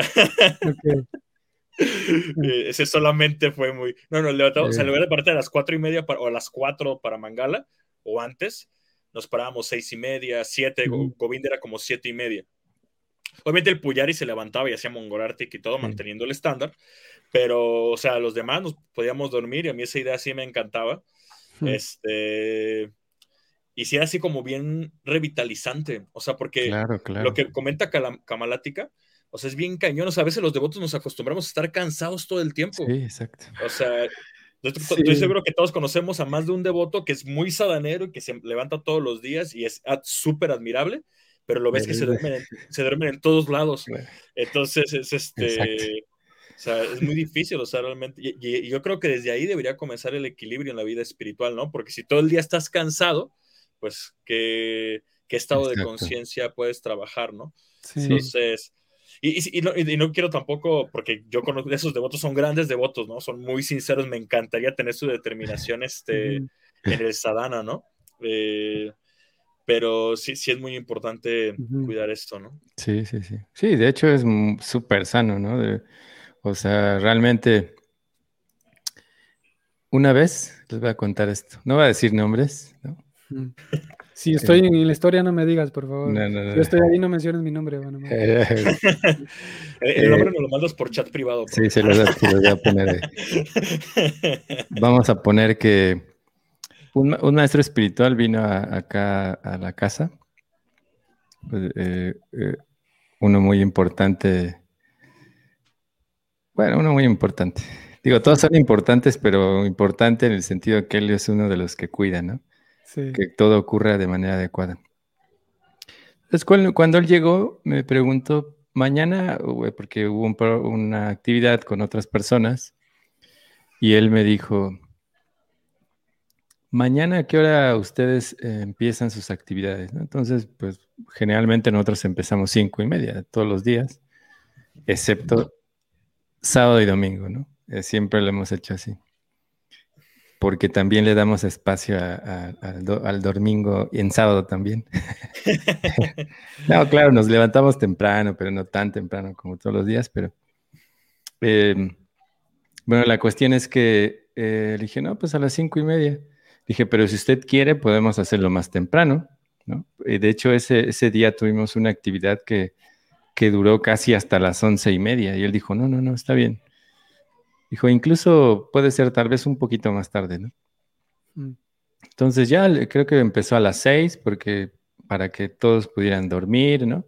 Bueno, los que se habían quedado aquí, que realmente eran pocos, y que los demás pudieran venir al otro día. Entonces, bueno, tuvimos al otro día otra actividad. Entonces, al día siguiente, bueno, pues ya los dos días, vino un devoto de la Ciudad de México a recogerlo. Entonces también tuvimos ese día en la noche un programa hasta tarde y el devoto llegó como a las 6 de la mañana. Entonces llegó así como muy, muy así de que no, ¿por qué? ¿Por qué? ¿Por qué son las 6 y nadie está así como, o sea, mm.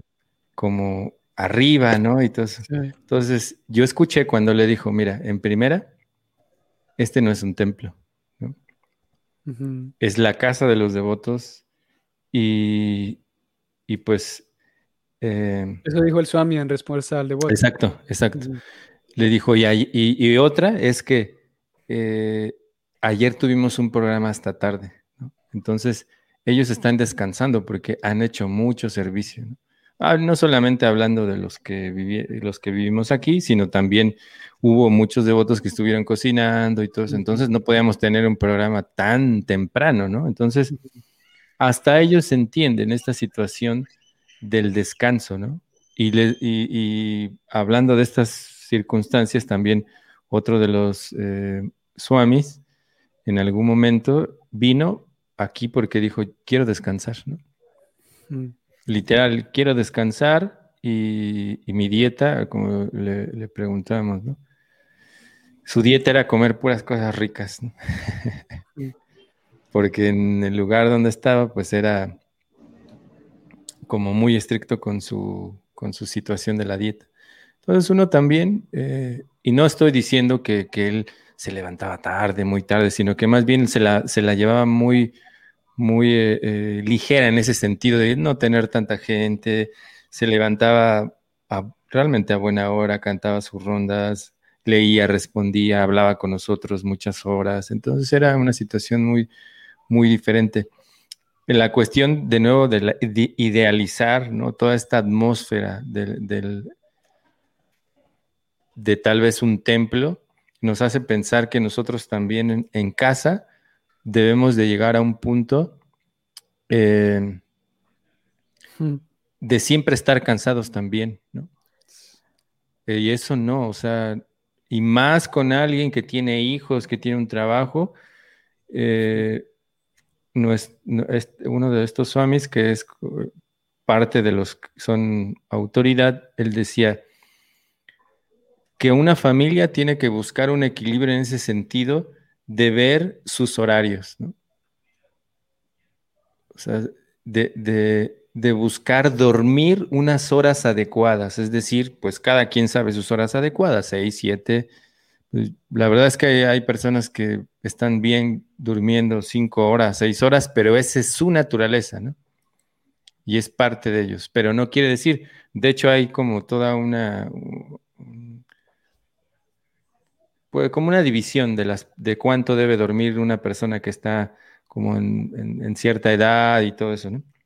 Bueno, entonces, la situación es esa que él decía, si, que hay que encontrar la manera eh, la familia tiene que encontrar la manera en que todos estén bien descansados, que su primera actividad durante la mañana sea levantarse, eh, cantar sus rondas, leer los libros y por eso es, es, importante en ese sentido buscar también un equilibrio desde nuestra circunstancia específica. Claro, tampoco yéndonos extremadamente hacia el otro lado, de volvernos tan relajados, de no darle su tiempo también a, a, nuestras actividades espirituales o a nuestro sadhana, todo eso también tenemos que tomar en cuenta que sí, o sea que debe de haber un equilibrio, pero no tiene que ser algo eh, extremista, básicamente, porque también es, eh, seamos realistas, siendo muy sinceros, a veces tomamos las cosas de manera tan relajada que olvidamos nuestro, nuestras actividades espirituales, ¿no? Eso es, y parte, pues, es, ese, encontrar ese equilibrio, ¿no? Así que, sí, en realidad, hasta ellos entienden esta circunstancia de cada uno de nosotros, solamente que nosotros queremos ser, ¿no? Como dicen, más papistas que el Papa, porque queremos llevar las circunstancias incluso más rígidas, eh, como decías, reprimiendo cosas, como tú bien mencionabas, Nimai, reprimiendo cosas o, llevándolas a situaciones extremas. Entonces no es nada sano. Sí. hoy dirás. Eh, sí, es que, bueno, él, él, él, no estuvo un tiempo porque su computadora estaba eh, fallando en algunas cosas. Hoy estaba de nuevo ahí con, estas circunstancias. Sí, sí, sí. Entonces, tenemos una pregunta que quieres que la leamos y ya. Sí. Tocamos ahí. Dice Emilio, buenas tardes. Eh, buenas tardes. Gracias a todos. Aprendo mucho escuchándolos. Muchas gracias. Gracias. Tengo una duda. ¿Cuál es la parte que más se idealiza en los devotos y que sea la, la que más decepciona? Decepciones pueda llegar a ocasionar al no cumplir las Saludos. Pues son variadas, no sé si tienes alguna tú muy... Pues es que depende, no, entiendo si la pregunta se, refiere de manera individual, de que tú te idealices a ti mismo, o de que te idealicen socialmente.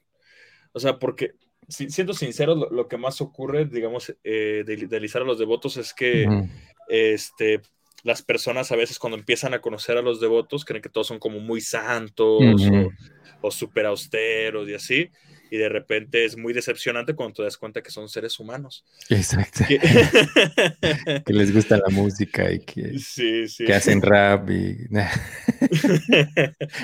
y, beats y scratching. Este, entonces, pues yo creo que es eso. Y si te refieres de manera personal, pues ya depende. O sea, si, si a mí, por ejemplo, lo que yo podría comentar que, me he dado cuenta tanto personalmente en mi caso, como eh, eh, con otros devotos, platicando, conociéndolos, es a veces que uno se percata o, se da cuenta de que no es, es que no quiero que suene ego falsudo, ¿no? Pero es una realidad, o sea, percatarse de que no eres tan eh, avanzado espiritualmente como tu ego y tu mente te hacen creer.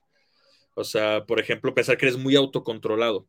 No sé, no, es que yo me, me este, como bien, especialmente los que tienen vida monástica de brahmacharis, puede que pase bastante esto, y es muy frustrante y muy decepcionante cuando ellos se dan cuenta que no pueden ser tan autocontrolados como ellos suponían que eran, ¿no? Entonces también eh, otra cosa que se tiende a idealizar es querer, y eso es más que nada por el condicionamiento social que tenemos de que queremos que todo sea rápido, y es así como de, no, es que eh, Prabhupada dice que este movimiento me va a hacer devoto puro. O sea, sí, pero es cuestión de tiempo, ¿no? O sea, no, no, son enchiladas, otra vez vamos a recurrir al... al meme. Sí, sí, sí. Entonces, también eso, ¿no? Así como esa ansiedad de querer ver resultados inmediatos, también es muy decepcionante en mí mismo, ¿no?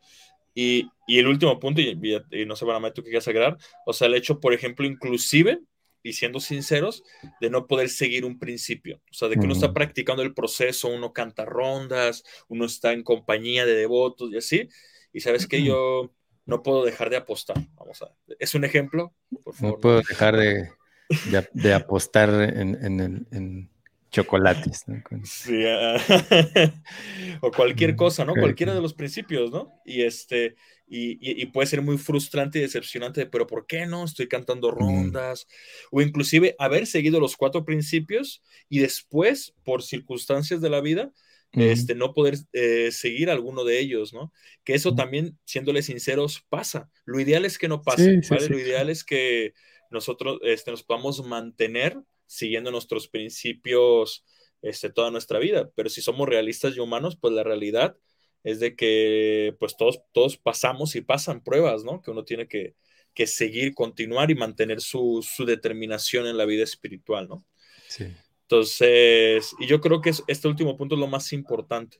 O sea, a pesar de los diferentes retos externos, internos que puedan ocurrir, eh, algo que menciona Satsaru Maharaj en su libro de Compasión Vaishnava, es nunca perder la fe de que el proceso nos va a ayudar a superar eso. O sea, no importa qué tan grande sea el problema, no importa qué tan complicado sea el reto, si uno se mantiene siendo sincero, no, no engañando, no siendo un este, un este, no siendo hipócrita, que eso también es muy importante. O sea, el proceso nos va a ayudar a superar nuestros condicionamientos, ¿no?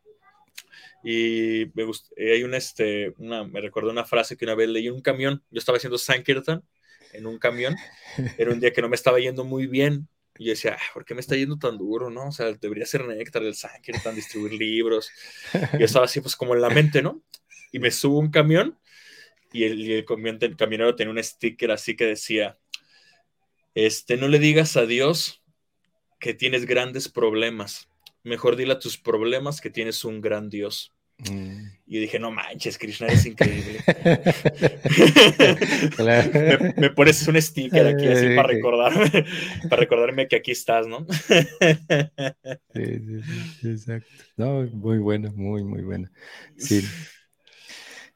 Eh, primero quería aclarar lo del Adira regresó, pero no está completo. Creo que eh, le está fallando su cámara otra vez. Sí, sí, sí. Bueno, primero quería explicar el, el, chiste local para los mexicanos, porque también está por acá, bueno, hay varios. Eduardo dice que desde Uruguay, bueno, hay varios ahí de otros, de otros lugares que no son México. Entonces hay, hay una... Eh, Puedes abrir tu micrófono nada más, este, Dira, si quieres. Por ahí. Ah, exactamente. Ahí. A ver, ¿te escuchamos? No, es que si no lo subes aquí arriba no lo escuchamos, ¿eh? A ver. A ver. Ahí ya, ahí ya te escuchamos. Sí, sí, Ahí, sí, ah, Por lo menos ahí te vamos a escuchar. Bueno, primero este quería aclarar el chiste de, bueno, para que podamos entender todos. Acá hay una, una, un platillo o una preparación, como dicen los devotos, que se llaman enchiladas, que generalmente son conocidas porque es algo muy rápido. Lógico, en México lo hacemos todo con con maíz y chile, ¿no? sí. Entonces, en diferentes presentaciones. En, diferentes presentaciones. Y con queso y, ¿no? Todo eso. Entonces, unas enchiladas es muy conocido que se hacen muy rápido, en cinco minutos. Por eso cuando uno dice que eh, ni que fueran enchiladas se refiere a eso, a que ni que fuera tan rápido, ¿no? Pero de hecho hay memes en, Facebook acerca de eso, ¿no? de que, entonces, sí, en realidad la, vida espiritual no son enchiladas. Hablando en ese sentido, porque eh, por otro lado también hay otra, otro, otro dicho que cuando la comida se hace a fuego lento sabe mejor, ¿no? Mm. Entonces, la vida espiritual es así, tenemos que, pasar por todo un proceso en el cual lógico va a haber todo esto que mencionaba eh, de, las decepciones acerca de lo que, cuál es el tipo de circunstancia que generalmente uno, bueno, yo este, voy a hablar un poco en el sentido que a veces uno se hace ese idealismo o, sí, que idealiza a los demás, eh, con lo que mismo que decía Nimai, ¿no? El hecho de pensar que, no somos personas, ¿no? O, pensar que los demás, los, devotos no son personas, es decir, que tienen necesidades, ¿no? Como el hecho, incluso esta situación, una vez eh, alguien me mencionaba de, de algo muy sencillo como el hecho de que un devoto levantara la voz, ¿no? O de que alguien se enojara, o de que alguien, no estoy diciendo tampoco que debe haber una situación excesiva, tampoco uno debe de aguantar esas cosas, pero entre los seres humanos tenemos esas, esas circunstancias que a veces no estamos en nuestro mejor momento, a veces eh, ocurre algo específico, no siempre estamos así no, un devoto no es que está en estado zen como todo el tiempo. Al contrario, ¿no? Como, eh, no, sigues aquí, ah, sigues aquí, sigues aquí, diría. Ah, aquí sigues, aquí sigues. Este, incluso a veces podemos ver que hay una, una carta muy famosa de Prabhupada disculpándose con una persona porque los devotos a veces no se comportaban de las mejores mm. maneras y Prabhupada dice, discúlpenlo porque ellos están en un proceso que es complicado, ¿no? Hay que entenderlos, pero tampoco debemos respaldarnos en hacer cualquier cosa. Pero sí, Prabhupada menciona, o sea, todo lo que están haciendo ellos, y es también esta circunstancia que generalmente ocurre con, un, con un monje, ¿no? Más para las personas que no vivimos en un templo, pues nadie nos idealiza, de hecho al contrario, ¿no? O sea, se, nos, se nos condena al, al, disfrute material sin, sin siquiera tal vez conocer un poco de nuestra circunstancia de vida, pero yo conozco, digo, no conozco a la familia de Nimai, que pues, son, son personas increíbles que no necesitan vivir en un templo y que ellos mismos tienen su, su propia eh, eh, sadhana o su propia disciplina espiritual que por mucho supera a muchos de nosotros. Entonces, generalmente se tiende a idealizar a, los, maestros, a, los monjes, pensando que hay esta situación como que no entendemos que ellos también están en un proceso. Entonces simplemente debemos de, como mencionaba anteriormente, no pensar que solamente hay que sacar de ellos, ¿no? sino que también hay que ser eh, recíprocos, ¿no? Hay que ser recíprocos porque muchas veces ocurre esta circunstancia con ellos, ¿no? de, y yo me, me, he encontrado con varios donde se sienten solos, a pesar de que viven en una comunidad o en un templo, se sienten solos, no se sienten escuchados, no se sienten que alguien los cuide. Entonces, imagínense, si uno viene con problemas y, y, y, están en su circunstancia pues no muy grata, pues lógico que a veces no reaccionan bien o pensamos que, como decía Nimai, a veces esas mismas circunstancias los llevan a romper un principio mm. y también hay que, entender que, hay circunstancias en la vida que van a lograr esas cosas, pero por eso también nosotros tenemos que trabajar en eso. Pero sí, sí es este, esta circunstancia de, hay diferentes, ¿no? Y al mismo tiempo también, como decía Nimai, de manera individual, pues entender que esto es un proceso. Y de nuevo, recordar que es algo individual, así que para hacerlo de manera más sana, necesitamos ayuda ya bien decía Nimai o también dirá acerca de la compañía. Nosotros siempre vamos a necesitar compañía. Siempre, siempre. Hay dos tipos básicamente de votos que, que, dentro de nuestra sociedad. ¿Quién es guiado y quién no es guiado? Básicamente como cuando tenemos a un hijo no deseado y a un hijo sí deseado, ¿no?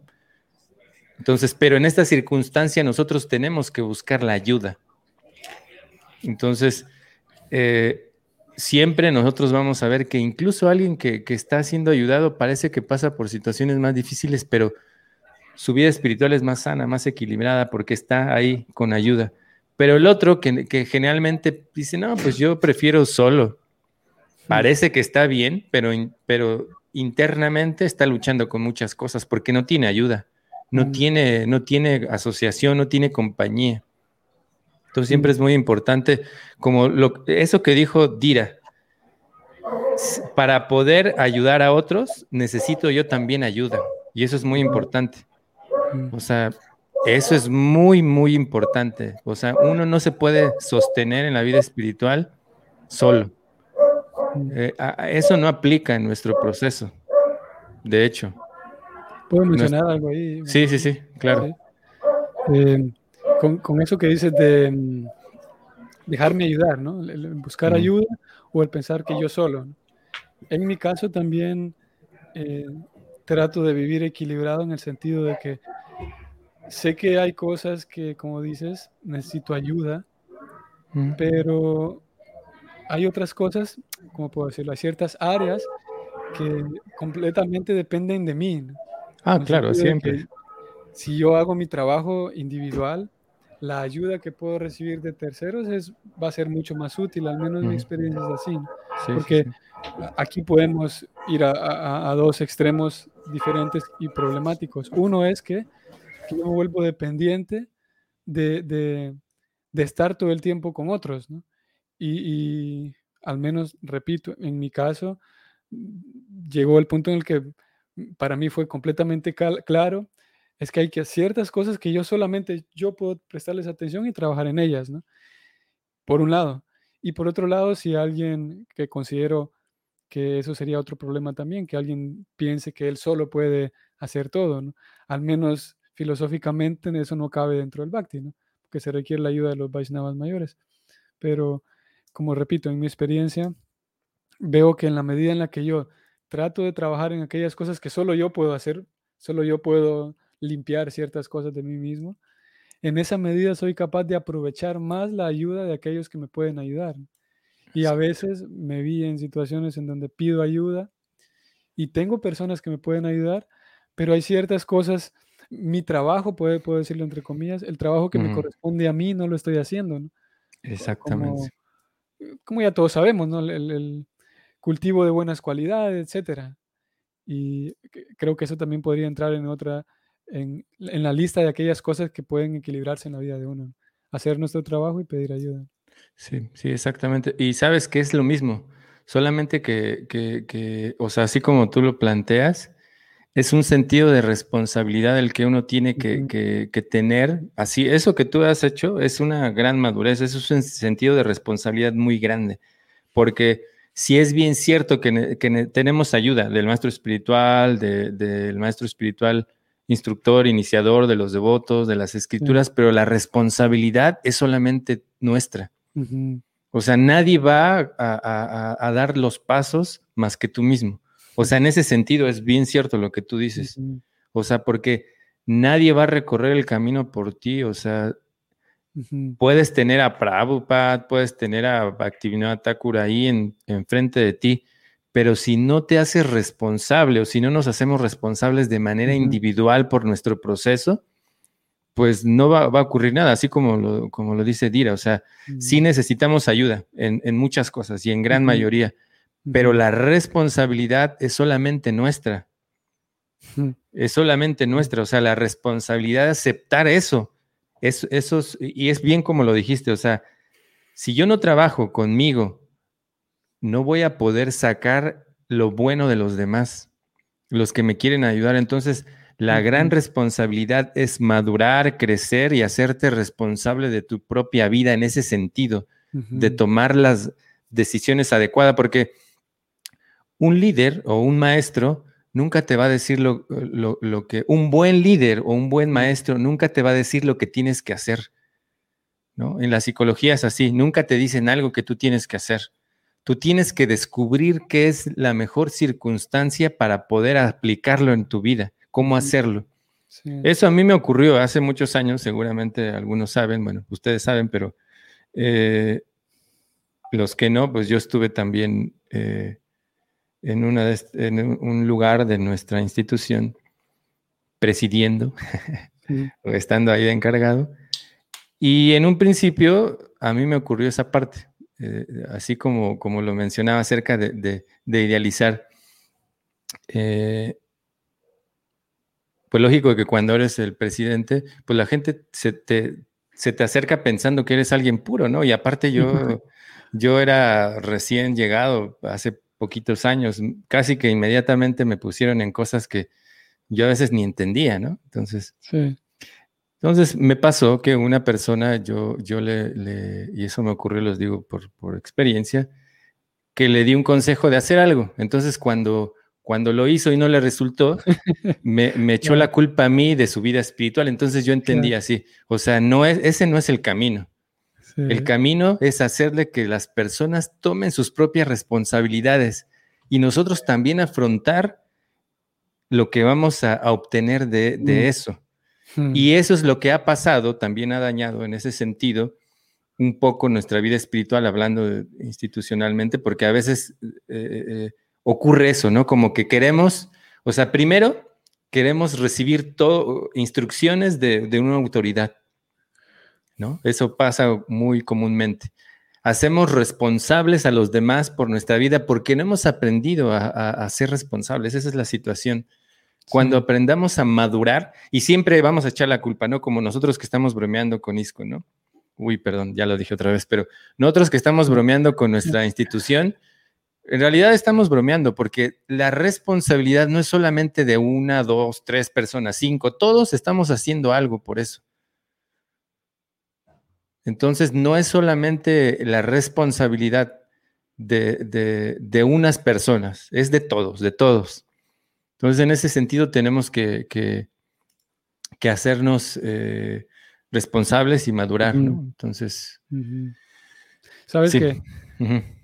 También, por otro lado, ya que tú mencionabas tu, brevemente tu etapa como presidente del templo, también parte de esa responsabilidad y madurez es entender que yo tengo un rol, pero no porque tengo este rol, soy capaz de dirigir la vida de otros. Exacto, exacto. Sí, ahí también aplicaría otro balance, de saber que, bueno, tal vez tengo este rol, tengo este servicio que socialmente es notable, muchas personas van a poner sus ojos en mí y van a idealizarme a mí. Y vale la pena uno mantenerse, por un lado, atento a recordar que mi realidad mm, espiritual no depende de mi rol en este momento. Y por otro lado, que, Yo creo que nunca, para mí es un desafío también, no, eh, no expresarlo, ¿no? A veces, incluso en, nuestro lenguaje, incluso de manera inconsciente, eh, podemos expresar o, dar esa idea, ¿no? De que como estoy en este, en este puesto, eh, entonces eso quiere decir que estoy avanzando. Claro, y eso pues tiene que ver con la, introspección, ¿no? Con cómo uno piensa de sí mismo, ¿no? Porque si bien es verdad, es fácil idealizar a alguien, pero ocurre, y sí, ocurre, que aquella persona que está en aquel puesto ayuda a que yo lo idealice. Sí, sí, sí, sí. O mejor dicho, voy a decirlo de otra manera más responsable.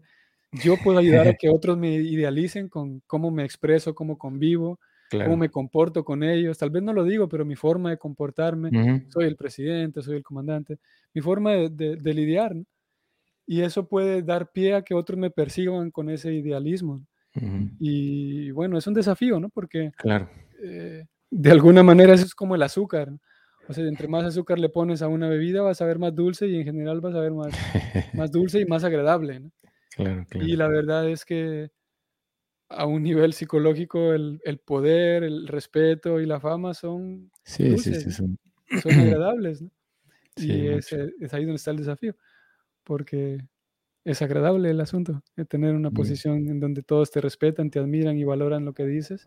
Claro, claro. Sí, sí. Por otro lado, es que también nosotros debemos de aprender que un, o sea, lo que tú mencionabas, que un puesto, e, esa es otra idealización que hay, que pensamos que alguien que está en un cargo administrativo puede ser una autoridad espiritual. Es una autoridad administrativa y no estoy diciendo, eso es algo que pueden estudiar, hay un libro que se llama eh, ay, se me olvidó su nombre ahora. Ah. de la no, no, me acuerdo cómo se llama.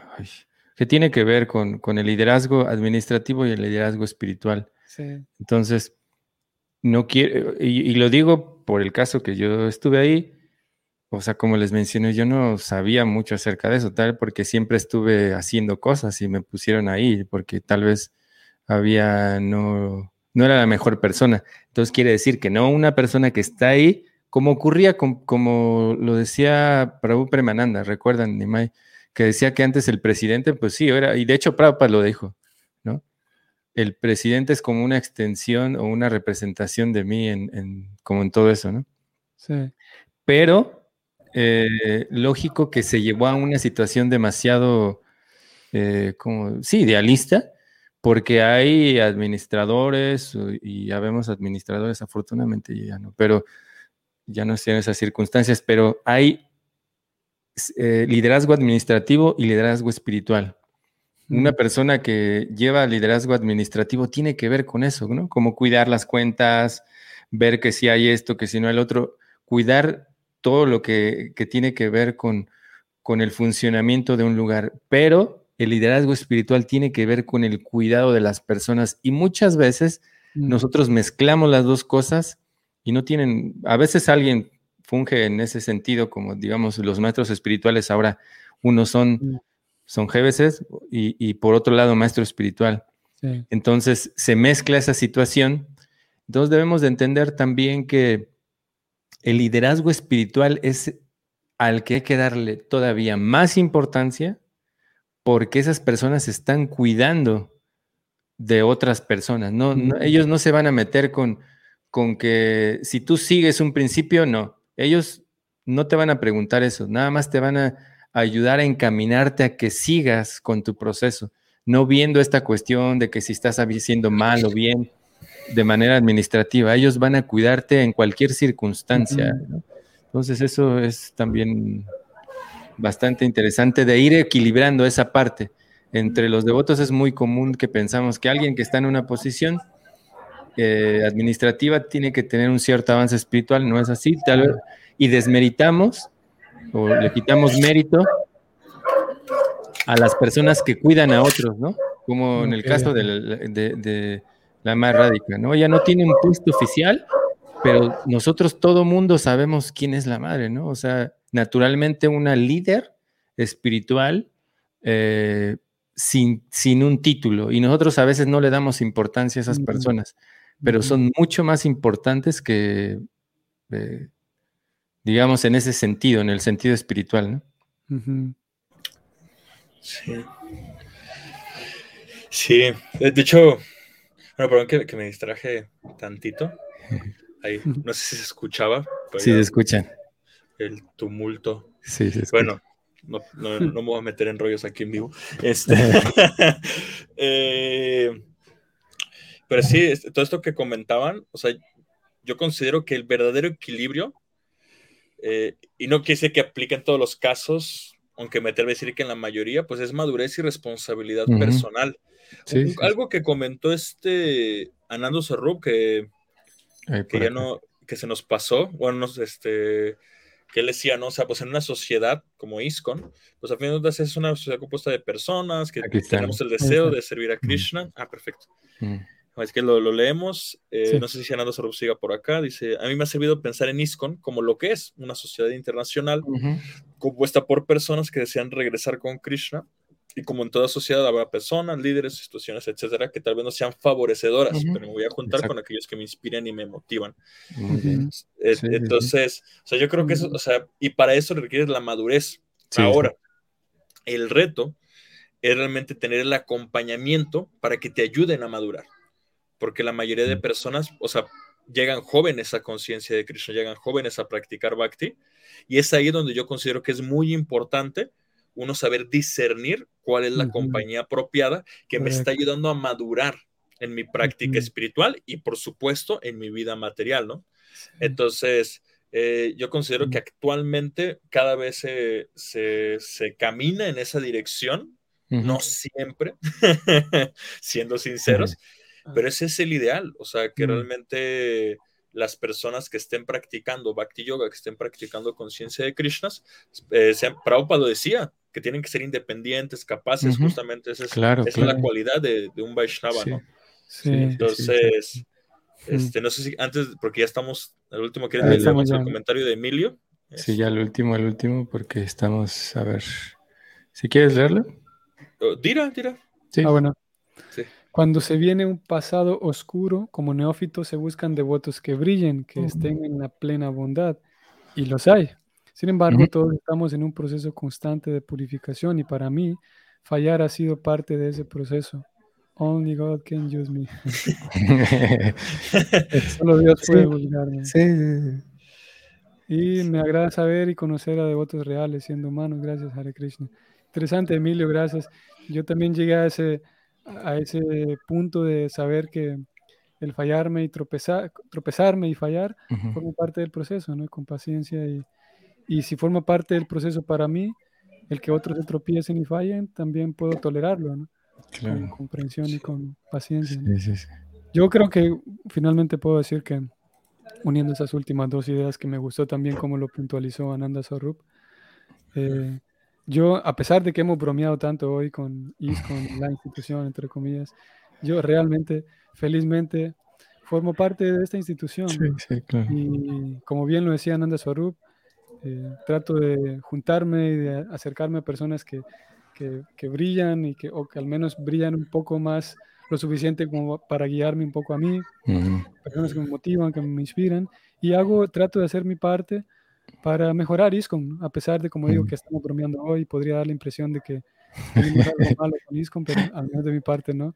intento y, trato de hacer algo para mejorar esa institución.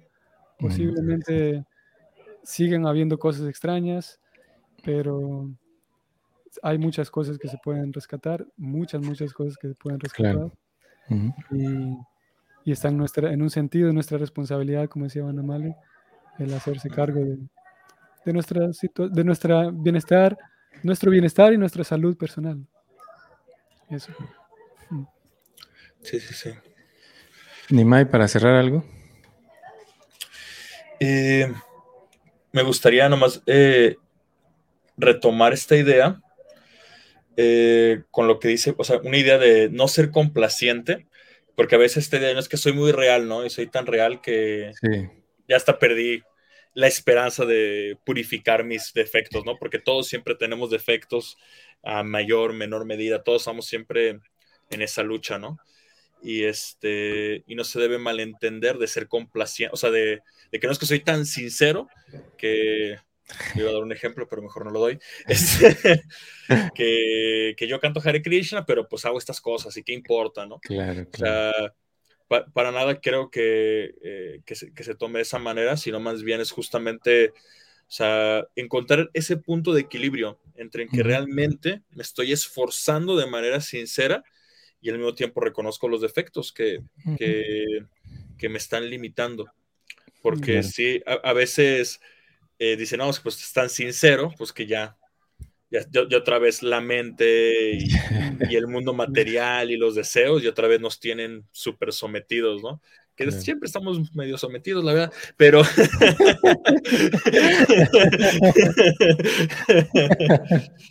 pero, o sea, como por lo menos siempre mantener esa, ese, ese deseo y esa sinceridad constante de estar mejorando, que sea poco a poquito, ¿no? O sea, el ejemplo que se me ocurre, sabes que hoy, pude cantar una buena ronda, vale, pues mañana me canto dos. Exacto. Y si, mañana, y si pasado mañana no puedo con las dos, pues por lo menos otro voy a seguir cantando una, ¿no? Sí, entiendo, Si entiendo, quieres decir que canto dos buenas y las otras 14 más o menos, ¿no? No que solamente cante dos. Sí, exacto.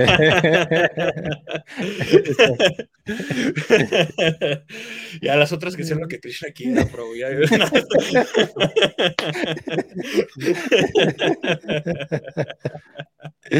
no, no, o sea, mencionaba ese ejemplo, lo ideal es como una vez me acuerdo que le preguntaron a Mahatma Prabhu, porque ese es un clásico, ¿no? De no, es mejor cantar una ronda bien sí, sí, sí, y si seis mal cantadas, ¿no?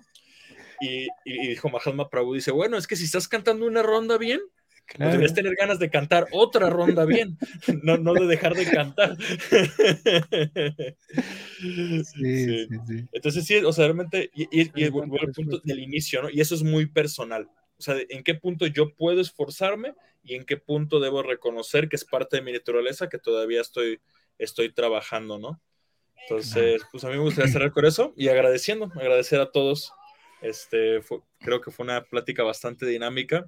Ananda Sarup, Emilio, Kamalática, que, preguntaron, comentaron, Adinat, todos los que están por aquí escuchando. Muchísimas gracias. Es un gusto poder compartir este ratito los sábados por la tarde con ustedes. Muchas gracias. Sí, sí, sí, muchas gracias a todos. La verdad es que muy, muy bueno. Muchas gracias también, Dira, qué bueno que estás de regreso, medio de regreso. no, pero escucharte es un es, ya tenerte aquí. Este, ya solo es la mitad de la molestia, por lo eh, menos. No no. no, no, muchas gracias. No, realmente este, para nosotros siempre es bueno tenerte acá, este, porque pues es, es, es, el complemento, ¿no? Entonces, y sí, gracias a todos los que están en Facebook, muchas gracias. También lo que nosotros estamos hablando en realidad es parte de, de lo que nosotros también estamos luchando. O sea, estamos eh, con nuestro proceso, no quiere decir tampoco que estamos siendo mediocres en el sentido de que ya me dejo, ¿no? Yo soy como, tengo mis defectos, tampoco hay que ser así, o sea, todos, todos podemos, todos podemos desarrollar eh, una capacidad espiritual buena, ¿no? Y, simplemente hay que seguir, o sea, eh, un devoto me decía, cualquier circunstancia, sigue cantando Hare Krishna y sigue buscando a los devotos, porque a veces, eh, o muchas veces pasa que uno se siente, no, yo no soy, no soy apto para estar ahí con ellos, no me siento capaz, me siento así, ¿no? Entonces preferimos estar lejos, pero eso es lo peor que podemos hacer. Entonces, lo mejor es que cual, en cualquier circunstancia hagamos bien o no tan bien las cosas, hay que seguir adelante. O sea, eso es algo que realmente no hay, no hay fallas, es simplemente tenemos que tomarlo como aprendizajes, pero que realmente sean aprendizajes, ¿no? Y no como tampoco dejarnos así como, no, pues yo ya soy así. No, o sea, todos, todos tenemos la capacidad. Y si no, entonces estaremos desdeñando a eh, eh, lo que Prabhupada nos dejó porque lo que Prabhupada dejó es una joya, así literal una joya que puede convertir también a otras personas en joyas. Lógico que otros estamos todavía en el proceso, somos carbonas, ¿no? pero, pero ese es lo, que Prabhupada quería para todos. Así que bueno, les agradezco, muchas gracias a, todos los que están ahí.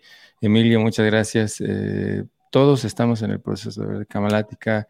Elida, Mayra, Emilio, Eduardo, Connie, muchas gracias. Dina, bueno, eh, todos, todos. Eh, Adina, muchas gracias por estar ahí escuchándonos. En algún momento estaremos platicando juntos de un tema muy bueno. Y bueno, también quiero yo, eh, Yasmín, muchas gracias a ti, a ti, muchas gracias, Yasmín. Quiero este, tomar un minuto solamente para desearle feliz cumpleaños a la madre Yolanda. Muchas gracias por siempre estar ahí cuidándonos y tratándonos bien. Wendy, muchas gracias también. Así que.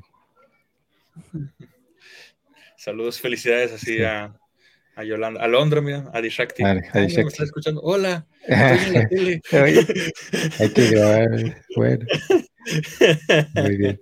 Bueno, pues ah, se nos fue de nuevo Dira, pero muchas gracias, Dira. Así que nos vemos ahora sí la próxima semana para eh, seguir con el podcast Hablemos de Bhakti. Así que gracias a todos. Elida, muchas gracias. Gracias. Gracias a todos, que estén súper bien. Adishakti, muchas gracias. Hare Krishna.